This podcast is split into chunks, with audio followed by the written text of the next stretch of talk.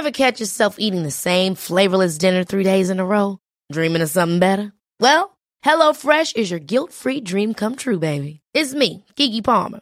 Let's wake up those taste buds with hot, juicy pecan-crusted chicken or garlic butter shrimp scampi. Mm. Hello Fresh. Stop dreaming of all the delicious possibilities and dig in at HelloFresh.com. Let's get this dinner party started. Hey, I'm Ryan Reynolds. At Mint Mobile, we like to do the opposite of what Big Wireless does. They charge you a lot, we charge you a little. So naturally, when they announced they'd be raising their prices due to inflation, we decided to deflate our prices due to not hating you. That's right. We're cutting the price of Mint Unlimited from $30 a month to just $15 a month. Give it a try at mintmobile.com slash switch. $45 upfront for three months plus taxes and fees. Promo rate for new customers for limited time. Unlimited more than 40 gigabytes per month. Slows. Full terms at mintmobile.com. Herzlich willkommen bei Pool Artists.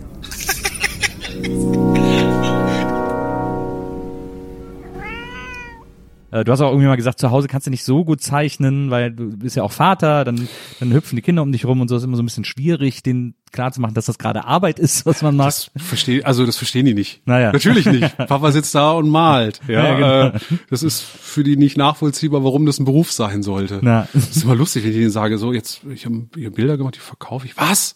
Wie viel? Da geben die Leute Geld für. Ich so, ja, ja. Wie viel denn? Ich so, na ja, schon zwei Euro.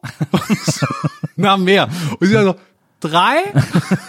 ja, Etwas ungefähr. längeres Gespräch. Ungefähr, genau. Nein, das ist für die keine Arbeit, aber, aber das Ja. ist auch okay. Also die, Ja, ja, sind, na die, klar. die sind klein, das ist, äh, das werden die irgendwann vielleicht verstehen und vielleicht auch nicht und das Ja. ist auch okay.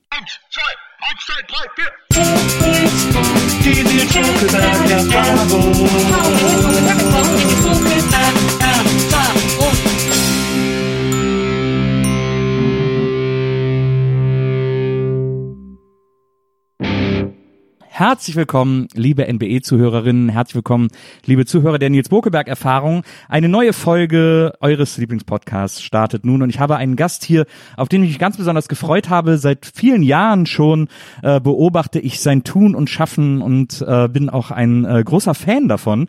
Und äh, das ist dann kulminiert in dem Höhepunkt seiner äh, seiner Version von äh, Spirou, die glaube ich vor einem Jahr oder vor zwei Jahren erschienen ist. Ähm, über all das und noch viel mehr werden wir reden. Herzlich willkommen, Flix. Hallo, guten Tag. Soll ich lieber Flix oder Felix sagen? Ich weiß nicht, wie ist das so? Ach, sag mal Flix. Künstlername? Sag mal Okay, Flix. Das ist, das sagen alle zu mir. Also Ja. schon seit äh, Kindesbeinen an war das mein Spitzname. Selbst meine Mutter sagt Flix. Ja, okay. Wenn, wenn du Felix sagst, klingt es so, als Weil- ob ich irgendwie die Katze angezündet Naja, habe. also das ist nicht in Ordnung. Felix. ähm, Die Katze brennt.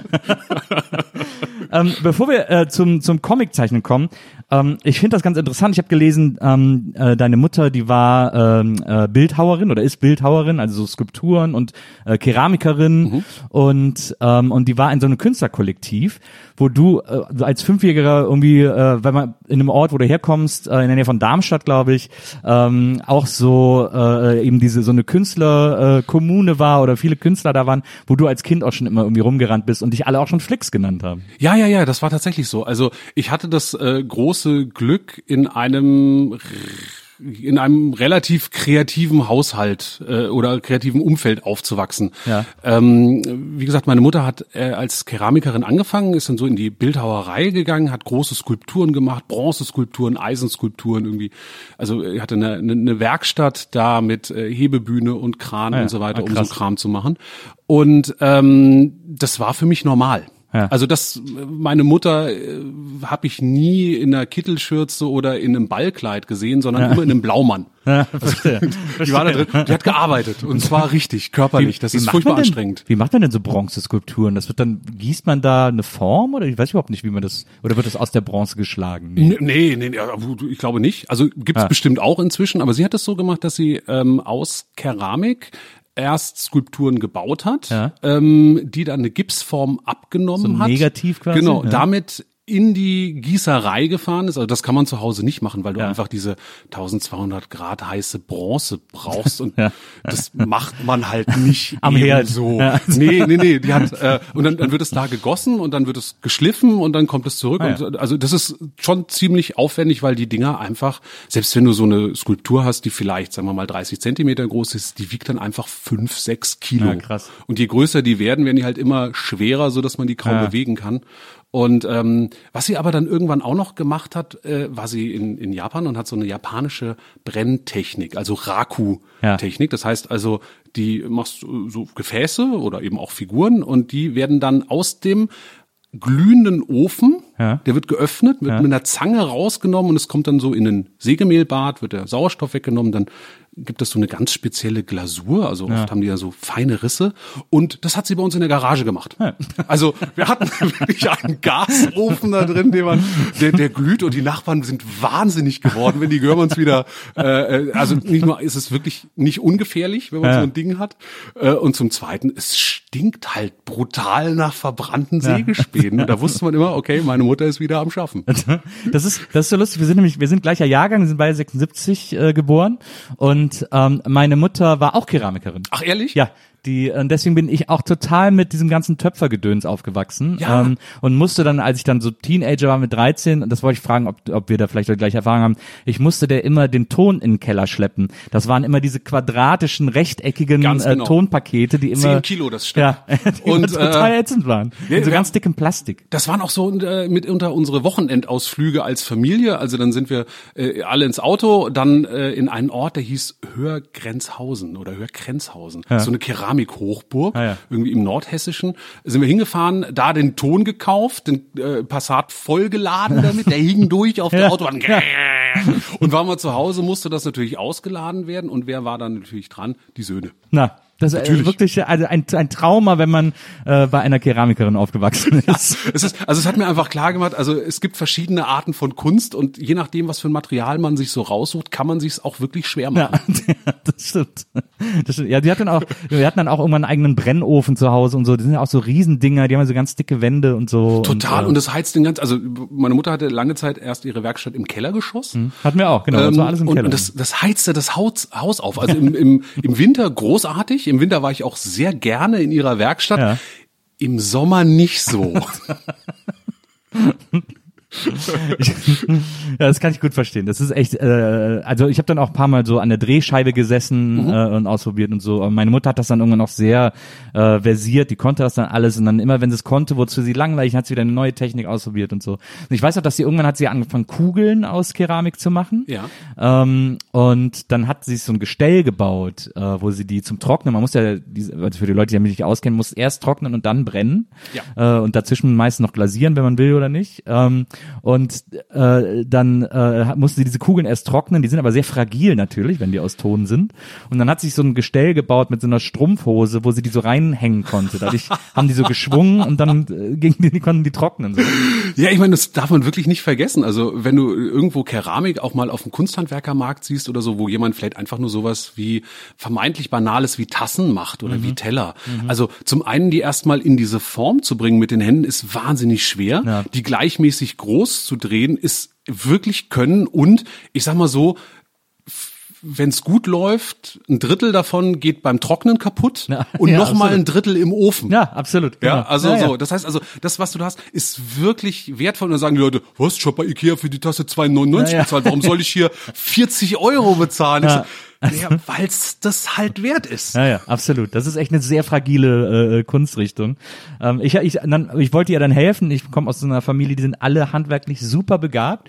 Und ich wollte das natürlich auch mal sein. Dann wollte ich ihr auch noch, weil sie brauchte dann noch so ein Gestell für diese Kugeln. Und dann habe ich ihr das gebaut, so mit zwölf oder so. Und das ist beim ersten Mal zusammengebrochen. und dann Danke, musste Sohn. ich sowas auch nicht mehr. Dann durfte ich nur noch Ton tragen.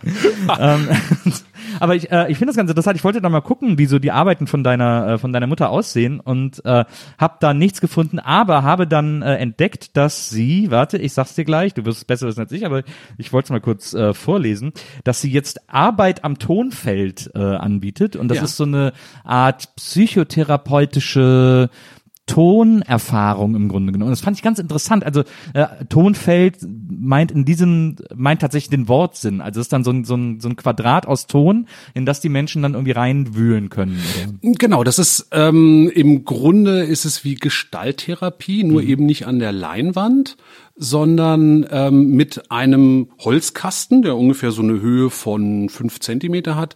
Und der, die, diese ungefähr und so so eine Fläche von 40 mal 40 oder 50 mal 50 Zentimeter komplett voll mit Ton und da können die Leute oder eben auch Kinder, Jugendliche, wer auch immer reingreifen und Sachen formen. Und diese Bilder, also diese dreidimensionalen Bilder, die dadurch entstehen, kann man lesen, wenn man das gelernt hat und daraus äh, was verstehen, was Leute vielleicht noch gar nicht selber in Worte fassen können. Ja. Und werden die dann auch gebrannt? Also werden die dann quasi so, so konserviert, diese, diese Bilder? die Die, werden nur fotografiert, Ja. also so als Erinnerung daran aus verschiedenen Perspektiven und dann wird es wieder eingeebnet. Ah ja, also äh, das ist so nicht für die Zen-Garten im Im, Grunde. Ja, es ist nichts für die Ewigkeit, sondern es ist für den Moment. Und ähm, bei meiner Mutter war das so, dass sie einfach irgendwann körperlich diese großen Skulpturen einfach nicht mehr Ja. geschafft hat, so mit Mitte 50. Also das ist, ähm, das ist, also Bildhauerei ist wirklich ein körperlich anstrengender Hm. Job und ähm, hat sich schon immer für Psychologie interessiert, wollte das eigentlich auch studieren, ähm, durfte nicht von ihrem Elternhaus, weil natürlich zu viele Geschwister und die können ja auf gar keinen Fall alle studieren und schon gar nicht sowas wie Psychologie oder geht gar nicht. Und dann hat sie das über einen zweiten Bildungsweg gemacht und ähm, irgendwann so diese Kombination gefunden, das zusammenzubringen, was sie einerseits künstlerisch all die Jahre gemacht hat und gleichzeitig ähm, das, was sie dann an, an psychologischen Kenntnissen sich angeeignet hat, zusammenzubringen. Und so hat sie sehr erfolgreich eine, eine äh, Praxis in die jetzt immer wieder noch ähm, Leute kommen können und denen sie dann ja, ein bisschen helfen kann. Toll. Wahnsinnig toll. Äh, interessante, das ist so ein interessante, äh, so ein interessanter Umweg. äh, irre, ja. Ja. Ich, äh, wenn ich das auch so sehe an dem an dem Weg meiner Mutter, habe ich immer wieder das Gefühl, ähm, das Beste kommt noch. Also Ähm, sie ist auch sehr, also sie hat da viel gemacht, viel auch viel mit Leuten gearbeitet, viel für sich selber rausgezogen. Ja. Und ich habe bei ihr äh, so als Sohn, also wenn man klein ist, merkt man das bei seinen Eltern ja vielleicht nicht so. Mhm. Aber wenn man älter wird, kann man das vielleicht besser einschätzen und auch so im Rückblick sehen, ähm, wie Eltern zufriedener werden. Ja. Ja, oder wenn sie irgendwann, also ob sie mit ihrem Leben zufrieden sind oder eher nicht. Und ähm, ich finde das ganz schön, dass meine Mutter dann darin über einen langen Weg und eine lange Zeit aber was gefunden hat, was sie wirklich zufrieden macht. Also ist schon schön. Ja, das stimmt. Und es ist ja, es hat ja, es hat ja quasi auch so ein bisschen, äh, äh, da hat man ja auf jeden Fall zu Hause dann schon so ein bisschen kreatives Arbeiten irgendwie äh, erleben können und und mitbekommen können und so, was für dich ja sozusagen dann auch äh, auf eine gewisse Art und Weise vielleicht auch prägend äh, gewesen ist. Ja, also sagen wir so, es hat mir von vornherein also klar gemacht, dass es normal ist, sich kreativ auszudrücken.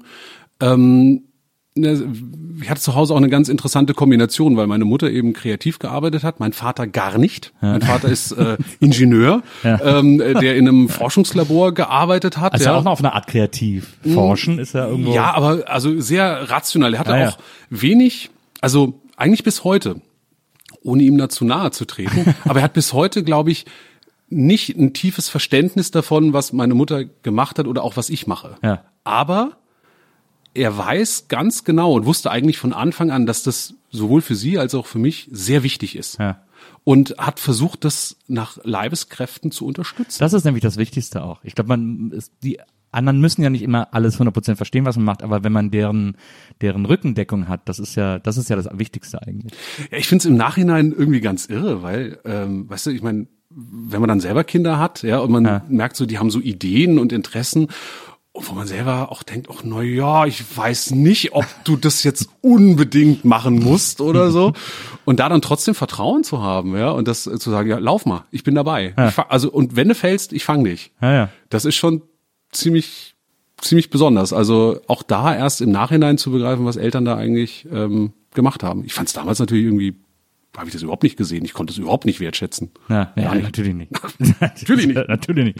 Aber ähm, also bei, bei, mir war das, bei mir war das so, ich weiß noch, dass wir in der Grundschule, als wir dann alle mit der Grundschule fertig waren, nach der vierten, wir hatten eine Klassenlehrerin, die wir extrem geliebt haben und dann hat äh, meine Mutter alle meine Klassenkameraden zu uns nach Hause eingeladen nacheinander und dann hat jeder so eine kleine Kachel zum Gestalten bekommen Mhm. und dann hat sie die alle gebrannt und als Rahmen um so einen Spiegel geklebt und das war dann das, das Abschiedsgeschenk für die, für die Lehrerin. Und die fand's super und dir war's peinlich. Äh, Nö, mir war es nicht peinlich. Ich habe natürlich, ich habe dann so ein so, ja, mit Ton muss man so und so umgehen und habe dann da so diese speziellen Werkzeuge. Hier, guck mal, hiermit kann man hier gut reinschneiden und so. Äh, habe dann da den Auskenner gegeben. Es ist lustig. Ich fand es eher umgekehrt dann später in der Kunsthochschule ganz interessant. Ich habe ja dann Ja. an der Kunsthochschule studiert und da waren auch äh, freie Künstler dabei. Ja. Also einerseits Designer, Designklasse war ich und die freien Künstler waren auch da und die haben einige dann auch angefangen mit Tonskulpturen zu machen, die dann beim Trocknungsprozess rissen, weil sie vergessen haben, da irgendwie, ne, drauf Und ich sah das und die stellten sich hin und sagten, nein, das ist Teil des künstlerischen Prozesses und es, es gehört zu dieser Aussage dieses Werkes. Und ich denk so,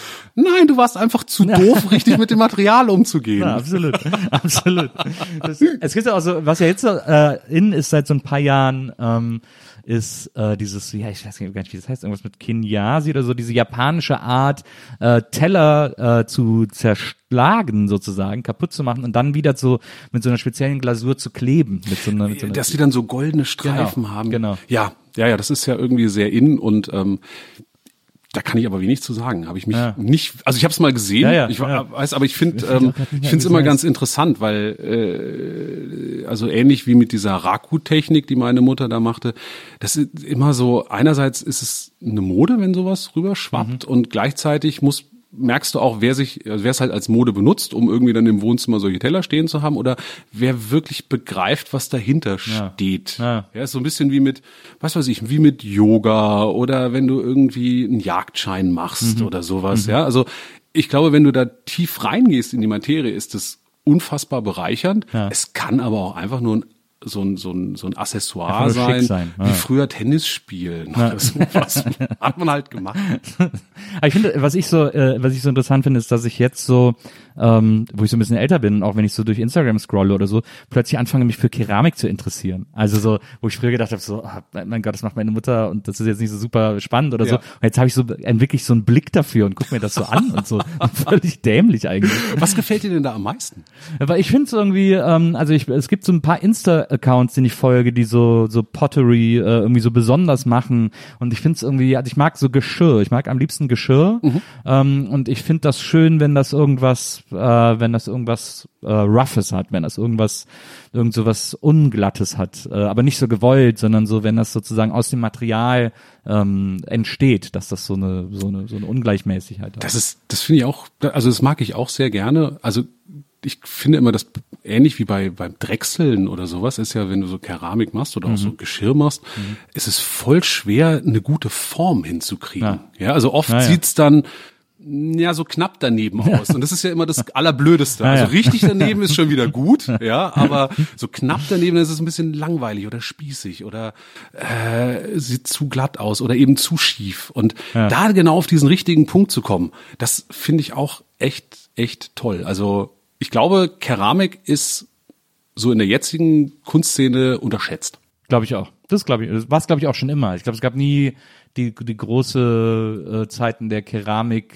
äh, super wertgeschätzt wurde als Kunstmaterial. Zumindest nicht hier. Ja, also ich kann mir vorstellen, äh, auch wenn es vielleicht so eine so eine äh, Verklärung ist aus der Ferne, aber dass es in Asien, ja, oder eben auch in Japan, Ja. also wo so dann eben solche Raku-Meister oder was so ein Teil der Zen-Kultur war, Ja. Da kann ich mir schon gut vorstellen, dass es da eine Wertschätzung gab, aber vielleicht auch nur in so einer ganz kleinen Bubble, was Ja. in so einer Zen-Meister-Bubble. Eine Akku-Bubble.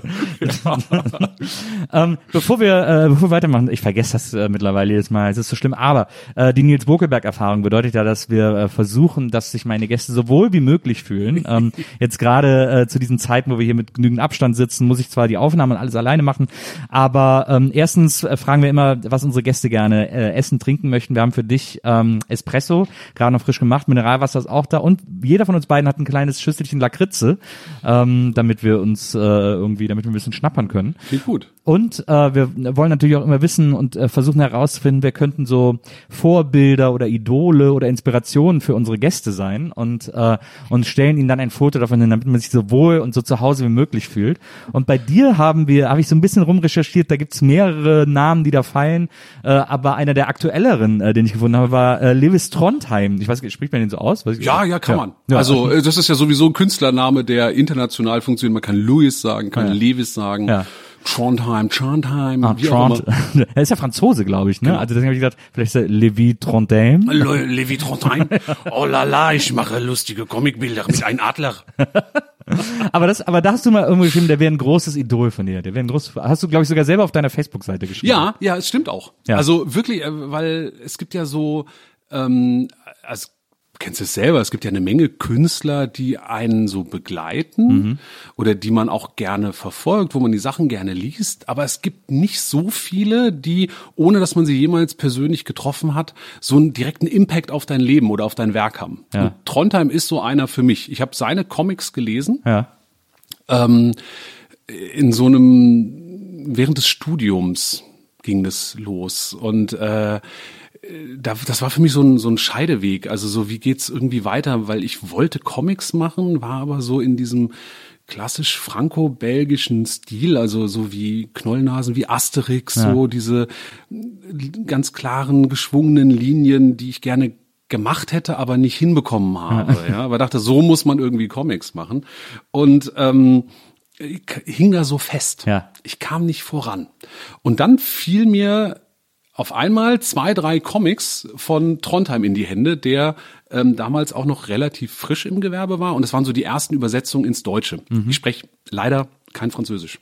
So, also äh, dümmste äh, für einen Comiczeichner, Das dümmste ja. Entscheidung Latein in der Schule. Wegen den Französisch. Asterix-Comics natürlich. Natürlich, Ja. alia jacta est und so. Fuck you. nee, ähm, aber dann kamen die deutschen Übersetzungen, dann kamen gleich so zwei, drei Bücher auf einmal raus bei dem Berliner Verlag Reprodukt. Ja. Die habe ich gelesen und hatte auf einmal so einen Erkenntnismoment, nämlich, dass es nicht um die Zeichnung geht beim Comiczeichnen. Ja. Man denkt, Comic zeichnen, muss man gut zeichnen können. Es geht ums Geschichten erzählen.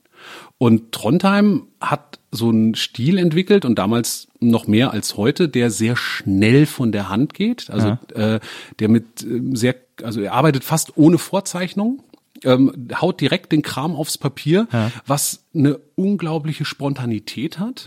Ähm, das war so ein, er hatte einen autobiografischen Comic damals draußen, der hieß Approximate Continuum Comics, also komischer Titel, äh, wo er so ein bisschen aus seinem Leben erzählte, aber auch dazu fantasierte.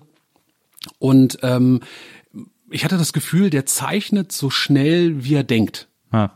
Und da dachte ich, das musste machen. Also nicht wie vorher mit so einem ganz elaborierten Stil, äh, mit klaren Linien, wo du, wo ich zwei Wochen für eine Seite gebraucht habe, um die fertigzustellen, ja, sondern ähm, nee, zwei Seiten am Tag.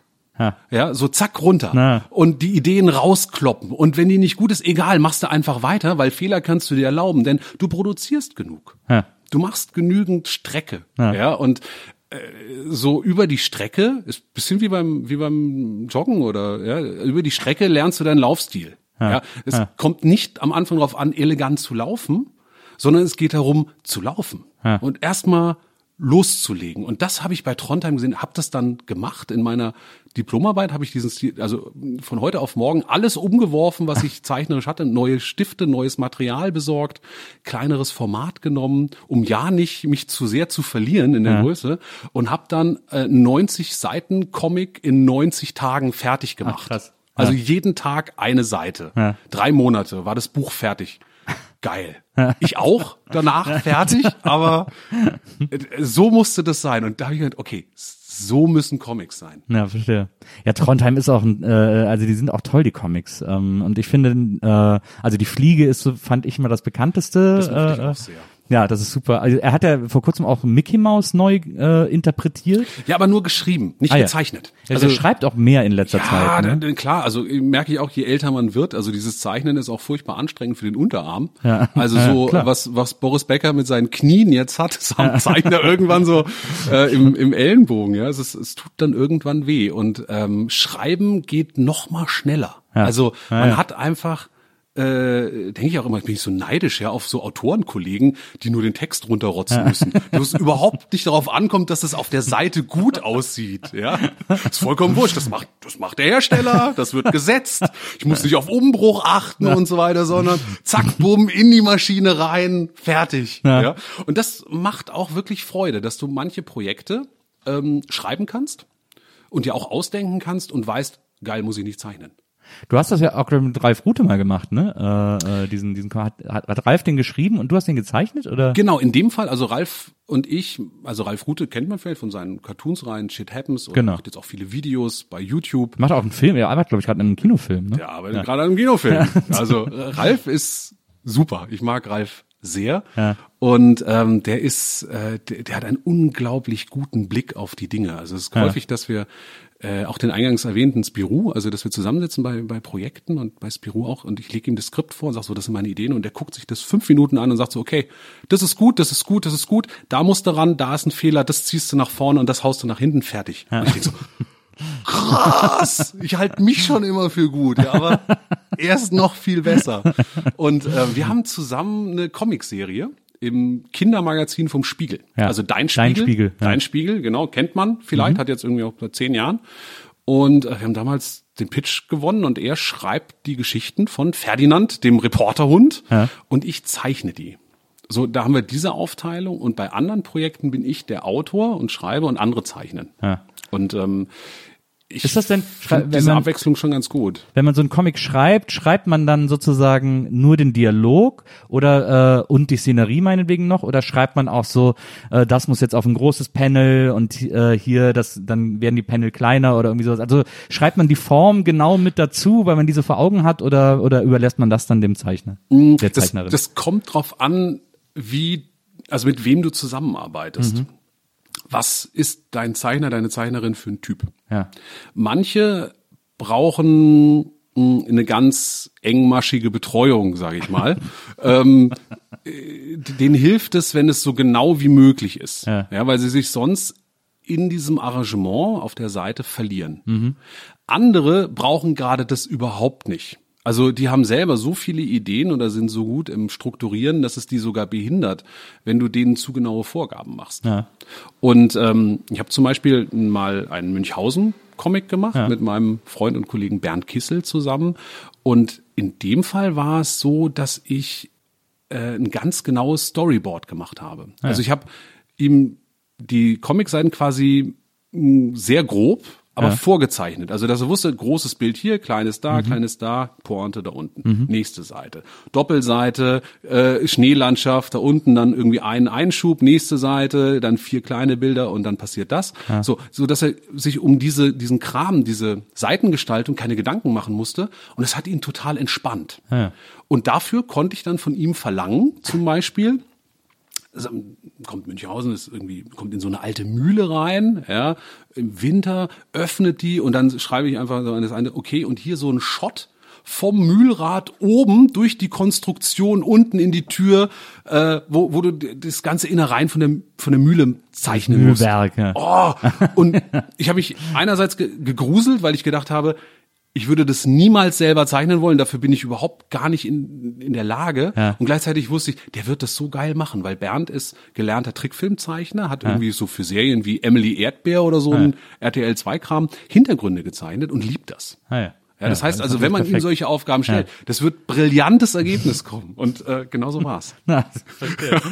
Und äh, was man, äh, aber ist es denn äh, etwas, wo du langfristig drüber nachdenkst, äh, mehr zum Schreiben äh, von Comics zu gehen, als noch, weil, weil du selber ja äh, irgendwie darauf anspielst, dass das einfach immer mühsamer wird, die auch selber zu zeichnen und so. Ja, also ich merke schon, dass mir das Schreiben wahnsinnig viel Spaß macht und ähm, ich kann, das konnte ich lange nicht verstehen, aber du kennst doch bestimmt Walter Mörs. Ja, na klar. Ne, Walter Mörs, Erfinder von dem kleinen Arschloch, der ja früher ganz viele Comics gemacht hat. Ja. Auch der Erfinder von Captain Blaubeer und irgendwann, auch schon wieder 15 Jahre her, hat er ja diesen Roman geschrieben, Ja. 13,5 Leben des Captain Blaubeer, was ich damals furchtbar fand. Weil ich gedacht habe, Ein Verlust für den blöder Comic. Kerl, ja. Also jetzt, warum schreibst du so? Du machst so großartige Comics, ja. Und jetzt gehst du uns verloren. Ja. So fühlte sich das an.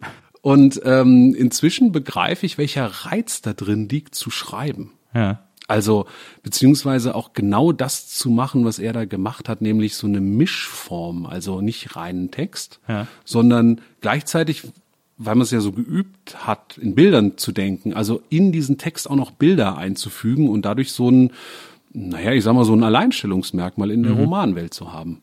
Das finde ich schon extrem reizvoll, ja. Aber ich finde, also wenn ich Comics lese, ich bin ja auch seit jeher ein, ein riesengroßer Comic-Fan. Lustigerweise, ich finde, äh, das ist so lustig, weil ich finde, es gibt so viele Parallelen in unserer Sozialisation. Also so äh, Mitte 70er in Westdeutschland aufgewachsen äh, und äh, ähm, äh, wie gesagt, diese Keramiksache, du bist auch ein riesengroßer Ärzte-Fan. Äh, nicht? Bist du, bist du auch damals mit dem Live-Album zu denen gekommen? Also für mich war das, war das quasi äh, Nee, ich bin, ich bin äh, vorher reingerutscht und zwar äh, über, also es ist, glaube ich, der einzig gute Musiktipp, den ich von meinem Bruder bekommen habe.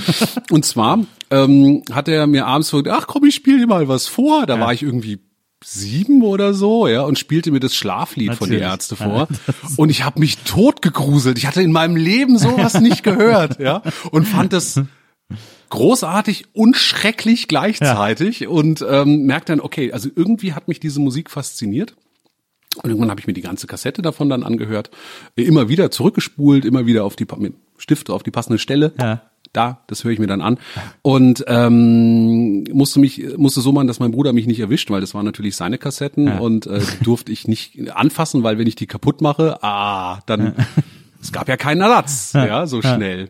Ähm, aber da, also damit bin ich dann da reingerutscht und dann kam natürlich irgendwann nach uns die Sinnflut, ja, also das Live-Album. Und ich finde das nach wie vor bis heute eine der besten Platten von die Ärzte. Ich hasse Live-Alben, aber das finde ich auch sagenhaft. Das konnte ich auch mitsprechen damals. Also Ja, selbst die alles. Sprüche-Seite konnte ich komplett mitsprechen. Aber, aber, aber ich finde es äh, ähm, ganz irre, dass ich selbst bei diesem Album jetzt noch 20 Jahre später oder 30 Jahre später ähm, Neuentdeckungen gemacht habe, neulich, als ich die über Kopfhörer gehört habe, Ja. seit Ewigkeiten. Und dann kommt äh, Claudia Teil 3 Ja. ähm, und dann singt Farin in diesem Refrain, gibt es Holladi Hollalio, und da singt er Jodeldiplom. ja. Und das war mir all die Jahre nicht klar, Ja. dass er da so eine Loriot-Anspielung reingebaut hat. Und ich habe mich so gefreut. Hab das dann auch getwittert und alle sagen, sag mal, Flix, du bist 30 Jahre zu spät zur Party. Aber ich fand's eine Riesenerkenntnis. Ja, das kann ich verstehen. äh, da ist, da ist das, da ist diese Album natürlich ein Quell äh, nicht enden wollender Freude, weil wir waren ja damals auch noch sehr jung, als es rauskam und haben auch noch nicht alle Anspielungen kapiert. Ähm, aber jetzt äh, hört man das nochmal mit anderen Ohren. Ähm, also auf jeden Fall diese Ärzteliebe habe ich auch damals äh, so für mich entdeckt in dem Alter. Und, und das finde ich auch sehr interessant, ähm, du bist dann auch so ein bisschen zum Comic gekommen, äh, weil ein Freund von dir irgendwie in einem, in, einem, in einem Buchhandel oder so gearbeitet hat und der hat dir dann äh, den äh, vom alten Nazi-Onkel Frank Miller gezeichneten ähm, Batman Ja. äh, äh, gezeigt. Ähm, äh, und äh, den habe ich auch damals, den hat mir auch damals ein Freund gezeigt. Und da, wenn man den das erste Mal gesehen hat, war es glaube ich 16 oder so, das müsste so alt Ja, so- so auch ungefähr. 15, Ja. 16 Ja, ja, ja. Als man diesen Comic da gesehen hat, hat man plötzlich kapiert, dass Comics viel mehr sind als Yps. Und dass sie so, da, und man war so, man war so völlig weggeblasen von dieser, von diesem brachialen, von dieser brachialen Knurrigkeit, die das hatte. Also diesen Satz kann man sich aber echt aufs T-Shirt drucken. Comics sind mehr als Yps. Ja, das stimmt tatsächlich. Also es hat mich wirklich umgehauen, weil, ähm, also klar war mir Batman vorher schon ein Begriff, Naja. aber eben auch eher so dieser 60er Diese Jahre komischen Harper-Bände, ja, ja, genau. Ja, oder der Adam West Batman, ja, also der lustige Batman eher. Ja. Und auf einmal war das ein wirklich abgefuckter, depressiver Mann, der mal richtig durchgreift auf Dirty Harry Manier. Ja. Und was mir zu dem Zeitpunkt bis dahin nicht klar war, dass man sowas machen kann. Ja. ja, da war mir auch die Herkunft oder der Autor auch egal. Ja, also da habe ich überhaupt nicht drüber nachgedacht, wer das irgendwie sein kann. Ich habe nur diesen Comic Ja, ja, gelesen gedacht, Hammer. Ja, ja. Hammer, Hammer, Hammer. Ja, ähm, ja so, also äh, es gab in dieser Zeit, also ich sag mal so zwischen 15 und 18, ja, so, so ein paar Comic-Berührungen, die mich wirklich weggeblasen haben und wo ich gemerkt habe, was für eine unfassbare Kraft dieses Medium hat. Also durch die Unmittelbarkeit, also du, anders als beim Film, ja, brauchst du ja kein großes Team, um Ja. sowas zu machen Na, zu zweit oder zu dritt ist schon cool, ja, wenn einer schreibt und einer koloriert, aber im Zweifelsfall machst du das auch alles alleine. Na. Ja, und das kann eine Energie haben, die andere Medien in der Form nicht haben. Na, absolut. Und da war eben The Dark Knight Returns von Frank Miller so ein Band und ähm, Bullenklöten von Ralf König. Von Ralf König, ja. Ja, wo ich zum ersten Mal schwulen Sex gesehen habe und gedacht habe, krass, das macht was mit mir. Ja, also das macht mich an auf eine Weise, obwohl das gezeichnete Knollnasen sind. Ja. Ja. Da merkst du auf einmal, okay, also äh, du fieberst mit den Figuren mit, du liebst die, du heulst mit denen. Hm. Ähm, und das, das hat ein Mann mit einem Stift gemacht. Na, Hammer, das möchte ich auch. Ja. Das ist ein bisschen so wie, wie, wie Harry Potter mit seinem Zauberstab. Weißt du, so ein Mann, ein Stab und bam, die Magic passiert. Was, äh, was sind denn so, ähm, ja, äh, also du hast jetzt, wir haben jetzt schon Walter Mörs, Ralf König, was sind denn so äh, Comic äh, Einflüsse oder Vorbilder? Ich, also bei Trondheim, das war mir auch total klar, weil ich finde, da gibt es auch eine Parallele in der in der Art, Geschichten über sich zu erzählen, ähm, äh, in der in der in dem Ton oder so. Und, also es gibt ja viele Comiczeichner, die sehr biografisch so Geschichten erzählen und so. Ähm, bei dir finde ich, du hast eine große Range an Erzählarten irgendwie, was ich so interessant finde. Ähm, aber so dieses, also dass du Trondheim magst, das liegt so ein bisschen auf der Hand, wenn man den so ein bisschen gelesen hat. total, total. Ähm, aber wen, was, wen gibt's denn da noch? Wen, was sind, was sind noch so Einflüsse von dir? Oder welche, welche Comic-Serien findest du noch? Da wird's, da wird's speziell. Also ähm, was, was vielleicht so der Normalhörer dieses Podcasts auch vielleicht schon gar nicht mehr kennt. Ja. ja ähm, also weil natürlich, also klar, als Kind Yps-Hefte gelesen und so die üblichen Franco-Belgier. Ja. Aber eben dann ging's irgendwann los mit Trondheim, der so eine Tür geöffnet hat. Der gehört ja zu einem Autorenkollektiv oder gehörte zu einem Autoren- und Zeichnerkollektiv, Le Association. Und da gibt's äh, so ein ganzer Club von Zeichnern, die sich damals zusammengetan haben, Ja. um gegen das französische Comic ähm, Etablissement äh, anzustinken. Und da gibt's eine Menge Zeichnerinnen wie Killoffer, Christophe Blin, Manu Lassenet, die da drin sind, die heute alle eigenständig sind, aber die ich ganz, ganz großartig finde, die ich liebe, lese und bewundere. Und das ist so interessant, äh, weil wenn man nach Belgien guckt, äh, nach, nach Frankreich guckt oder eben auch nach Belgien, aber auch nach Italien äh, zum Beispiel, ähm, das sind alles äh, Gesellschaften, in denen Comics einen viel selbstverständlicheren Platz im Regal und in der Literatur haben, als das in Deutschland der Fall ist. Also äh, Frankreich, äh, wenn du sagst, es, es gab ein Autorenkollektiv, das sich gegen den diesen miefigen Comic Mainstream sozusagen Ja. äh, gestellt hat, der Ja. eben aber trotzdem auch immer noch RG ist und und Ganz äh, genau. Es ist so und ein bisschen äh, wie in Deutschland die, die neue deutsche Welle oder Ja, sowas. genau, also im, im genau. Musikbereich hatten wir sowas ähnliches, im Filmbereich auch, ja, mit, mit Fassbender Absolut, und Kollegen. Im Comicbereich nicht. Ja.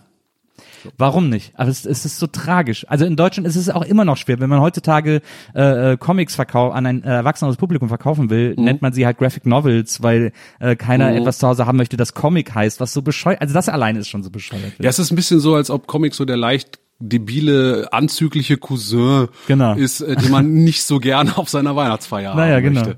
Ähm, es ist so. Also ich ich habe da auch eine Menge drüber nachgedacht, warum das so sein könnte und die Antwort ist nicht so ganz eindeutig, eher vielfältig. Ich glaube, ein Hauptgrund liegt darin, dass wir eine, also dass es in Deutschland eine gebrochene Bilder ähm, Tradition gibt. Also wenn man sich das Dritte Reich anguckt, waren ja auf einmal Künstler galten als entartet, wenn sie etwas Neues gemacht haben. Da ist erstmals in die Köpfe der Menschen eingepflanzt worden, ob bewusst oder nicht, also oder ob es die Leute es bewusst wahrgenommen haben oder nicht, aber es gibt Bilder, die sind nicht in Ordnung.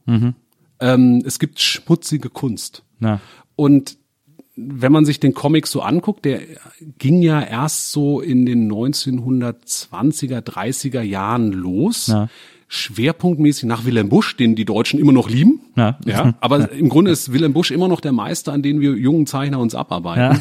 In den USA gab es natürlich ähm, eine viel größere Kultur in Zeitungen, weil die nicht doof, Geschäftsmänner wie sie sind, ähm, ihre Zeitungen an Immigranten verkaufen wollten. Die sprechen nicht so gut Englisch, also machen wir den lustige Bildchen rein mit kurzen Texten, das können die, da lernen die ein bisschen was äh, und dadurch kaufen die die Zeitung. Ja. Da hast du eine Tradition. Die kam mit den Alliierten nach Deutschland. Das wollten die Deutschen aber nicht. Ja. Also, beziehungsweise das galt dann halt so als die eingeführte fremde Kultur. Und ähm, uns fehlen im Grunde die Jahre zwischen 1930 und 1950. Diese 20 Jahre, wo eben auch eine Menge Zeichner aus Deutschland ausgewandert sind, Künstler aus Deutschland ausgewandert sind, die waren ja nach dem Krieg nicht mehr da.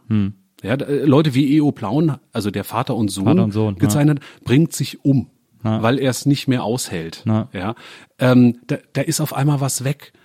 Die nächsten, die danach kommen in den 50er, 60er Jahren, sind zum Beispiel Manfred Schmidt, der Nick Knatterton gemacht hat, ähm, der aber Comics verachtet hat. Also der hat, ko- also er hat, wollte eigentlich eine Parodie machen und sich drüber lustig machen und der Erfolg war ihm überhaupt nicht recht. So, also äh, du siehst, mit welcher Haltung man Ja, ja. als Künstler da schon an dieses Medium rangegangen ist. Der nächste, der dann da rangegangen ist, war Rolf Kauker, also der Fix und Gründer von Fix und Foxy, ähm, der das aber als Geldverdienmaschine gesehen hat und nicht als Leidenschaft. Deutsche Mickey Mouse sozusagen. Deutsche Mickey Mouse Ja. hat dann äh, ähm, aus Frankreich und Belgien Serien eingekauft, die auf kuriose Weise übersetzt, ja, äh, und ähm, dann so versucht den Leuten äh, an den Markt zu bringen. Aber das war nicht Leidenschaft, ja. sondern das war Geld. Ja. So, und dann sind wir schon so in den 60ern. Und dann ging's so langsam los mit der Untergrundkultur, Mhm. die gesehen haben, ähm, also die Studentenbewegung, ja, oh, da gibt's ja Leute wie Robert Crump. Ja. Oh, da gibt's ja die Freak Brothers von Gilbert Shelton. Oh, da gibt's ja Claire Bretécher, die dann so Einzug gehalten haben in so ein, ich sag mal, linksintellektuelles Milieu. Ja. Darüber, äh, da habe ich es dann auch kennengelernt. Eben, das war dann so meine Kindheit, eben die Künstlermilieus in dem kleinen Dorf. Aber das war nicht in der örtlichen Buchhandlung. Naja. Es gab keine Comics im Supermarkt. Ja. Oder wenn, dann eben die Heftchen. Ja. Also es waren Heftchen. Schon alleine das Wort. Ja. Nicht irgendwie Alben. Heftchen. Das ist Deutschland. Ja, das stimmt. Es- Ich, ich, also eben, mich hat das auch, ich glaube, was mich nach diesem, äh, äh, nach diesem äh, Frank Miller Batman dann weiterhin in Richtung Comics geprägt hat, ist, äh, äh, mein Bruder hatte, äh, hatte so ein paar so Surf-Magazine äh, bei sich im Zimmer. Also ich habe drei ältere Geschwister und einer äh, meiner beiden Brüder, der hatte so seine Magazine alle in so Ikea äh, Magazinaufbewahrungsboxen äh, im Zimmer stehen und im letzten äh, in der letzten Box ähm, da waren nicht die Surf Magazine drin, sondern da war äh, ein Playboy, eine Penthouse ähm, und äh, Die berühmten Comic-Magazine. ja, genau. Und, nee, und dann aber äh, zwei Ausgaben äh, U-Comics und Schwermetall. Ach geil. Ja. Das waren ja so, ähm, also U-Comics war quasi der eher der Underground durch humoristische äh, Part an an äh, unbekannten Comics und Schwermetall war so dieses, was man auch im franco-belgischen Raum viel hat, dieses dystopische, Science-Fiction-eske, aber immer mit so mit Titten,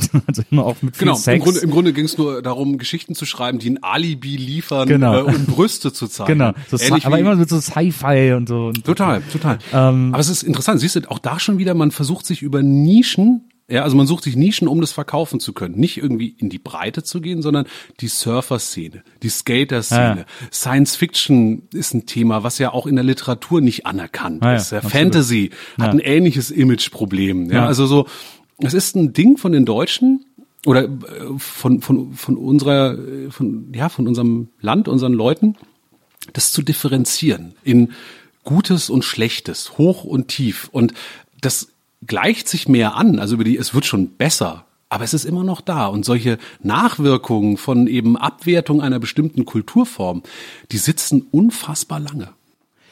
Was ich ja in dem Zusammenhang interessant finde, ist, du bist ja wirklich jemand, muss man sagen, der es sich äh, zur Aufgabe offensichtlich gemacht hat, äh, den Leuten Comics auch dadurch nahezubringen, dass du die großen Klassiker ähm, äh, äh, in, neu interpretierst. Also äh, du hast Faust als Comic äh, gemacht in einer, in einer Neuinterpretation. Äh, du hast gerade eben erzählt von Münchhausen, äh, den du geschrieben hast, der dann auch äh, in einer anderen Zeit spielt. Äh, du hast Don Quixote äh, äh, neu gezeichnet und, und neu erdacht und so. Ist das so ein bisschen dein Versuch, äh, das Medium dadurch so ein bisschen in dieses, was die Deutschen immer so gerne Hochkultur nennen, äh, so ein bisschen in diese in diese Sphären rüber zu äh, hieven oder zumindest denen mal zu zeigen, äh, guckt euch das doch mal an, das das funktioniert auch, das kann man auch äh, so lesen und so sehen.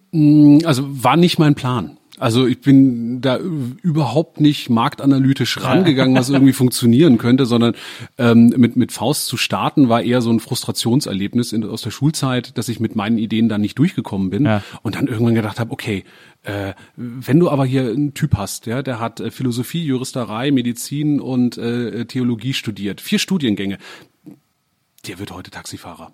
So, ja, solche, solche Ansätze waren da nicht gefragt, aber ich fand's gut, ja, und dachte, so schreibe ich meine eigenen Sachen und ähm, merkte dann auf einmal, okay, damit erreiche ich auf einmal Leute. Also da haben Leute Spaß dran, das zu lesen. Ja. Und mein Gedanke war dann eher, ähm, wie komme ich mit dem, was ich mache, an ein größeres Publikum? Also wir haben in Deutschland geschätzt, sage ich mal, die, die, die Comic-Szene steht, besteht aus irgendwas zwischen 20 und 50.000 Leuten. Ja. Wenn du was, ein Comic, was, so, die interessieren sich dafür und ein Teil davon kauft das, was eben irgendwie in Auflagenhöhen zwischen 2 und 5.000 Exemplaren im Schnitt irgendwie landet. Das ist zum Leben zu wenig. Ja. Wenn es dein Beruf sein soll, musst du irgendwie an die anderen 79,85 Millionen Menschen rankommen. So, und dann habe ich überlegt, wie könnte man das machen? Ja, und habe eben dann so in Richtung Zeitungscomic gearbeitet und eben auch geguckt, welche Themen, also wie kann ich einen Comic machen, wo ich nicht erklären muss, wer das ist? Also wenn ich, wenn Leute Asterix sehen, wissen die sofort Bescheid. Wenn ich was Neues etabliere, brauchen die erstmal eine ganze Weile, bis die verstehen, wen sie da sehen. Ja. Wenn ich aber einen Comic mache, der heißt Faust, da ist irgendwie ein, Gott und ein Teufel und ein Studierender, der alles wissen will drin, ja, und irgendwie der in eine hübsche Frau verliebt ist und einen Weg sucht, da hinzukommen, dann weiß jeder Bescheid. Ja. Das ist ja auch so gelayoutet wie so ein Reklam äh, äh, äh, Büchlein. Ja, das war eine Quatschidee, aber es hat am Ende funktioniert und zu keiner Klage von Reklam geführt. Aber das ist, das ist sozusagen, dadurch äh, schaffst du diesen Zugang zu den Leuten. Ja, genau. Also äh, nimm, also ich versuche Dinge zu nehmen, die sie kennen Ja. und so zu verändern, dass sie hinterher das Gefühl haben, ich habe was Neues gesehen, was Ja. eigenes gesehen. Also es ist ja nicht so, dass ich ähm, den Originaltext eins zu eins bebilder, sondern ich nenne das immer, das sind so Neuinszenierungen. Also es ist ein bisschen so, das Original ist so ein, so ein Steinbruch, ja, und ich nehme mir all die Teile raus, die ich brauche und baue dann ein neues Haus und so aus dem alten Material. Bestimmte Theater das ja auch macht. Also so. im Grunde ist es so, ja. ja. Ja, im Grunde ist es eine ähnliche Herangehensweise. Macht im Comic kaum jemand, was ich komisch finde, weil ich das eigentlich eine sehr schöne Herangehensweise finde. Ja. Ähm, und ich selber auch sowas mag. Also ich finde es extrem bereichernd, so was zu sehen, also neue Sichtweisen auf bekannte Sachen, äh, neue Blickwinkel, ja, neue Zusammensetzungen. Da gibt's manchmal gibt's solche Sachen, also gerade auch im Filmbereich gibt's dann äh, solche Erzählungen, die mit klassischen Motiven arbeiten oder klassische Geschichten erzählen. Äh, Im Comic-Bereich gar nicht so, aber ist vielleicht ein Tipp. Also könnte man versuchen. Da gibt's ja auch äh, das, äh, also einer meiner großen, ich habe also drei, vier Lieblingszeichner und äh, einer meiner großen Helden ist tatsächlich Robert Crumb, äh, über den wir eben, die meisten werden ihn durch Fritz the Cat äh, kennen. Ähm, und äh, und die äh, Frauen mit den dicken Waden, er malt immer so wunderschön dicke Waden an alle Mädchen dran. Ähm, und äh, der hat ja, äh, weil wir gerade bei dieser Comic-Neuinterpretation sind, äh, der hat ja das erste Buch äh, Genesis äh, aus der Bibel gezeichnet, Ja. ist ein ganz toller Band, aber es ist völlig unlesbar. Also dieser Comic macht einem erst bewusst, wie unlesbar und was für ein albernes Quatschbuch das eigentlich ist, Ja. weil er das mal so bebildert und illustriert, diesen Originaltext, und man denkt, was ist denn da los? Also dann war er mit ihr tausend Jahre verheiratet und so. Es ist so es Ja, er hat, hat irgendwie 700 Söhne und Ja. denkt so, hm, das ist reichlich. Also man traut sich ja als Mann einiges zu, ja, in seiner patriarchalen Hybris, aber 700 Kinder. Und das ist so unsicher. schlimm, weil es geht wirklich, die ersten 10, 15 Seiten nur, werden nur Familienverhältnisse erklärt. Und man Ja. denkt so, boah, hört das denn nie auf?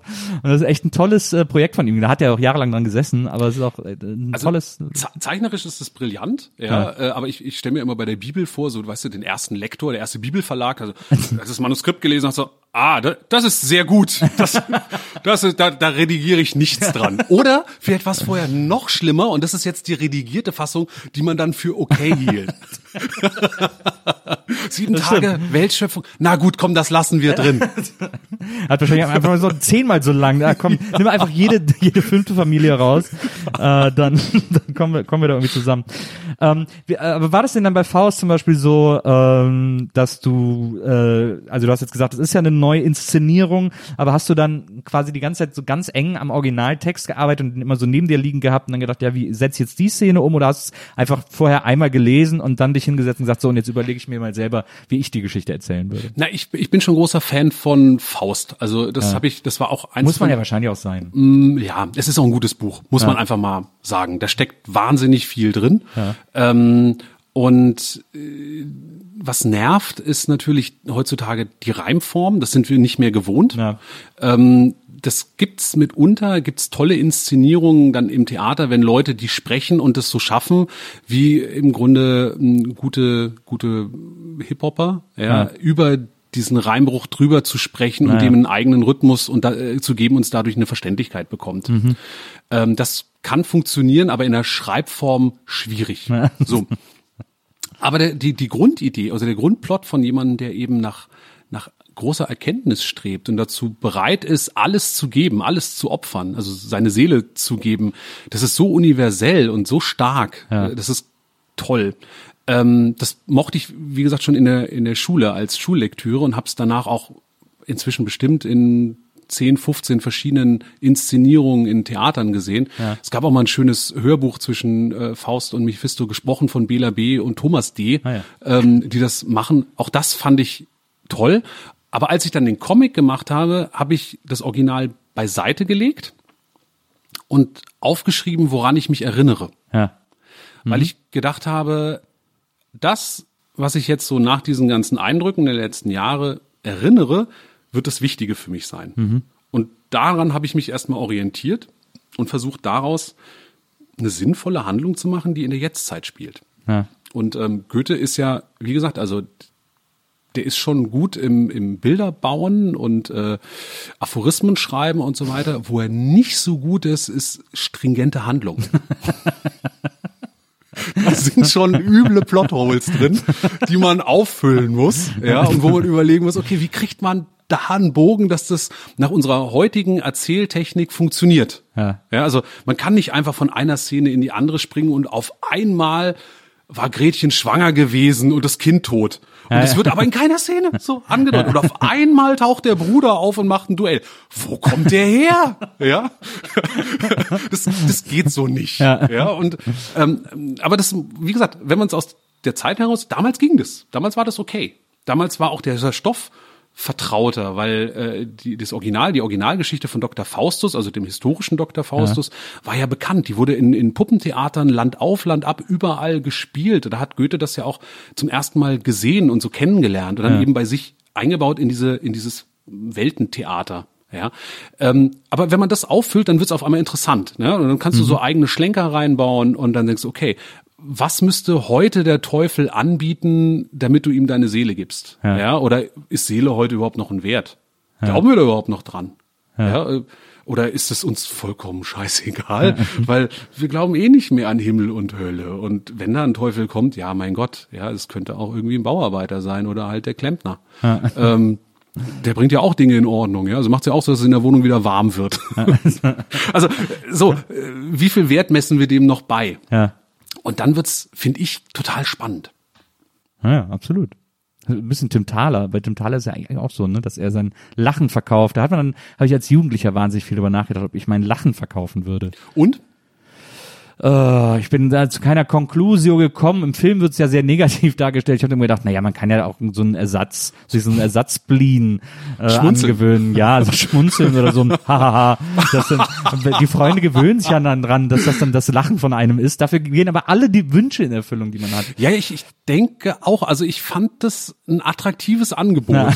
Also, weil ich dachte, Lachen ist ja überschätzt. Na, Ja, also es, man muss nicht lachen, um zufrieden zu sein. Man kann ja auch, man gu- guckt ja an, sind wir wieder bei den Zen-Mönchen, ja? Also, also da wird sicherlich nicht dauernd gelacht und trotzdem herrscht dann eine große Zufriedenheit. Genau. Und wenn du dann dafür alles kriegst, Nicht Man kann schlecht. auch ohne Alkohol glücklich sein. Ja, eben. schön. Auf der anderen Seite guck dir Tommy Orner heute an. Ja. Wie geht's dem? Also Ja, für ihn ist es nicht so richtig so gut guter Deal gewesen. Das muss, man- muss man wirklich sagen. ähm, da, der hätte vielleicht aufs Lachen verzichten sollen. ähm, ähm, also äh, äh, Faust, äh, du hast ja auch viel für Zeitungen gearbeitet, für die FAZ zum Beispiel ähm, äh, hast du Comics gemacht. Du hast schon gesagt, für den Tagesspiegel hast du gemacht, äh, für ähm, äh, für deinen Spiegel auch. Ähm, für den Tagesspiegel hast du, glaube ich, schöne Töchter gemacht, ne? Ja. Und schöne Töchter ist ja wahnsinnig toll. Schöne Töchter ist ja quasi das, äh, was so das Tolle am Comic ist, ähm, wenn wenn man sozusagen anfängt richtig zu inszenieren, also äh, äh, Seitenaufteilung zu inszenieren und da irgendwie äh, sehr frei äh, die Panel-Folge zu gestalten und so. Da finde ich bei schöne Töchter gab's da so, äh, ich erinnere also vor allem dieses ganz bekannte mit den zwei Rolltreppen und so. ähm, das sind äh, das sind wahnsinnig äh, versiert, aber gleichzeitig so mit der Lust auch an dieser bildhaften Gestaltung gestaltete äh, Comicseiten. Na, das war schon auch eine ganz besondere Zeitungsfläche, Ja. sage ich mal, Ja. die da zur Verfügung gestellt wurde, weil normalerweise kennt man ja in Zeitungen Comicstrips. Ja. Ja, die haben so ein unten längliches. Format, ja, äh, Peanuts. äh, Peanuts, Calvin und Hobbes, äh, Doonesbury, so Kram. Blondie, oft heutzutage, Häger. Ja, was so, Häger. Häger, was bist Nicht schlecht, guter Strip. Immer noch ein guter Strip. Also die alten, die der Vater Wie gesagt, gezeichnet niemand Häger verfilmt eigentlich. Äh, gibt's schon, heißt Vikings und läuft auf Netflix. Oder Norseman. Kennst du Norseman auf, auf Netflix? Das ist super. Das ist eigentlich so eine Häger-Verfilmung. nee, Häger, Häger mochte ich schon ganz gerne. Nee, aber also die haben so ein längliches kleines Format und beim Tagesspiegel hatten die auf einmal ein Großformat, also fast so wie ein Plattencover. Ja. ja 30 mal 30 Zentimeter, beziehungsweise um genau zu sein, 29,7 mal 29,6 Zentimeter. wow. Warum auch immer. Ja. ja, aber das war die, diese Fläche, auf der man machen konnte. Und irgendwann habe ich gemerkt, dass man die quer bespielen kann. Ja. Also du musst nicht klassisch von oben links nach unten rechts erzählen. Also doch eigentlich schon. Ja. Aber der Weg dahin muss nicht über Zeilen laufen, sondern der kann auch kreuz und quer gehen. Hauptsache, du verlierst den Leser nicht. Und dann habe ich angefangen, eben solche, ich sag mal, Lesewege zu bauen, die nicht ähm, dem Standard entsprechen, sondern habe versucht, äh, mir Geschichten auszudenken, die das notwendig machen. Ja. Also es gab zum Beispiel eine Geschichte, da waren lauter Panels am äußeren Rand Ja. Und in der Mitte war eine E-Mail. Und am äußeren Rand ähm, äh, gingen zwei Männer eben so am Ostseestrand entlang. Und der eine lamentierte, warum denn die Freundin nicht mitgekommen sei, ja und Gott, das wäre ja schrecklich. Und äh, er hatte sie doch eingeladen und er liebt sie doch irgendwie, aber sie hat sich nicht gemeldet, jetzt lässt sie ihn hier alleine. Und ähm, oh Gott, die ist in Berlin geblieben, weil sie einen anderen hat. Und er sagt dann nein, sagt dann irgendwann sein Freund, wir drehen uns hier im Kreis. Und äh, dann fängt er an, ja, aber warum ist sie denn nicht mitgekommen? Ja, und in, der- in der E-Mail äh, in der Mitte siehst du halt einfach diese E-Mail mit der Absage, die eigentlich ganz freundlich ist und sie sagt, ich brauche halt einfach mal Zeit für sich und Ja. da merkst du, okay, du kannst solche Gespräche, die sich halt im Kreis drehen, was jeder kennt, Ja. ja, der einen äh, enttäuscht verliebten Freund Schrägstrich Freundin hat, Ja. ja, äh, die kann man so grafisch auf einmal darstellen ähm, und es dreht sich immer um diese E-Mail. Du kommst da nicht raus und hast dadurch einen ewigen ewigen Dialog und das fand ich total schön, Ja. sowas in so einem Medium zu machen und da sind wir wieder bei dem, was ein Comic kann, was sonst kein anderes Medium kann. Ja. Das kriegst du im Roman so nicht hin. Das kriegst du äh, im Film so nicht hin. Am ehesten noch in der Musik, wo die Dinge sich ewig wiederholen, aber ähm, trotzdem kannst du es ja abschalten. Also weißt du so, das ist nochmal was anderes. Also im Grunde bräuchtest du eine Schallplatte, die sich am Ende wieder genau in die Rille vom Anfang schiebt. Ja, so, damit sie dann und dann wieder. Und das ist technisch nicht möglich.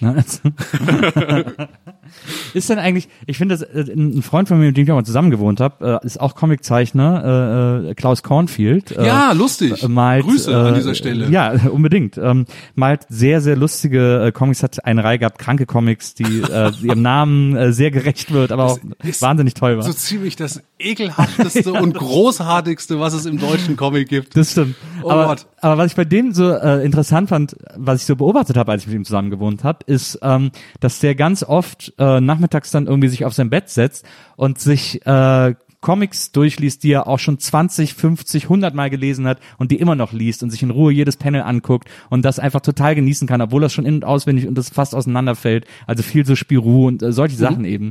Ähm, und da immer noch so einen Genuss hat.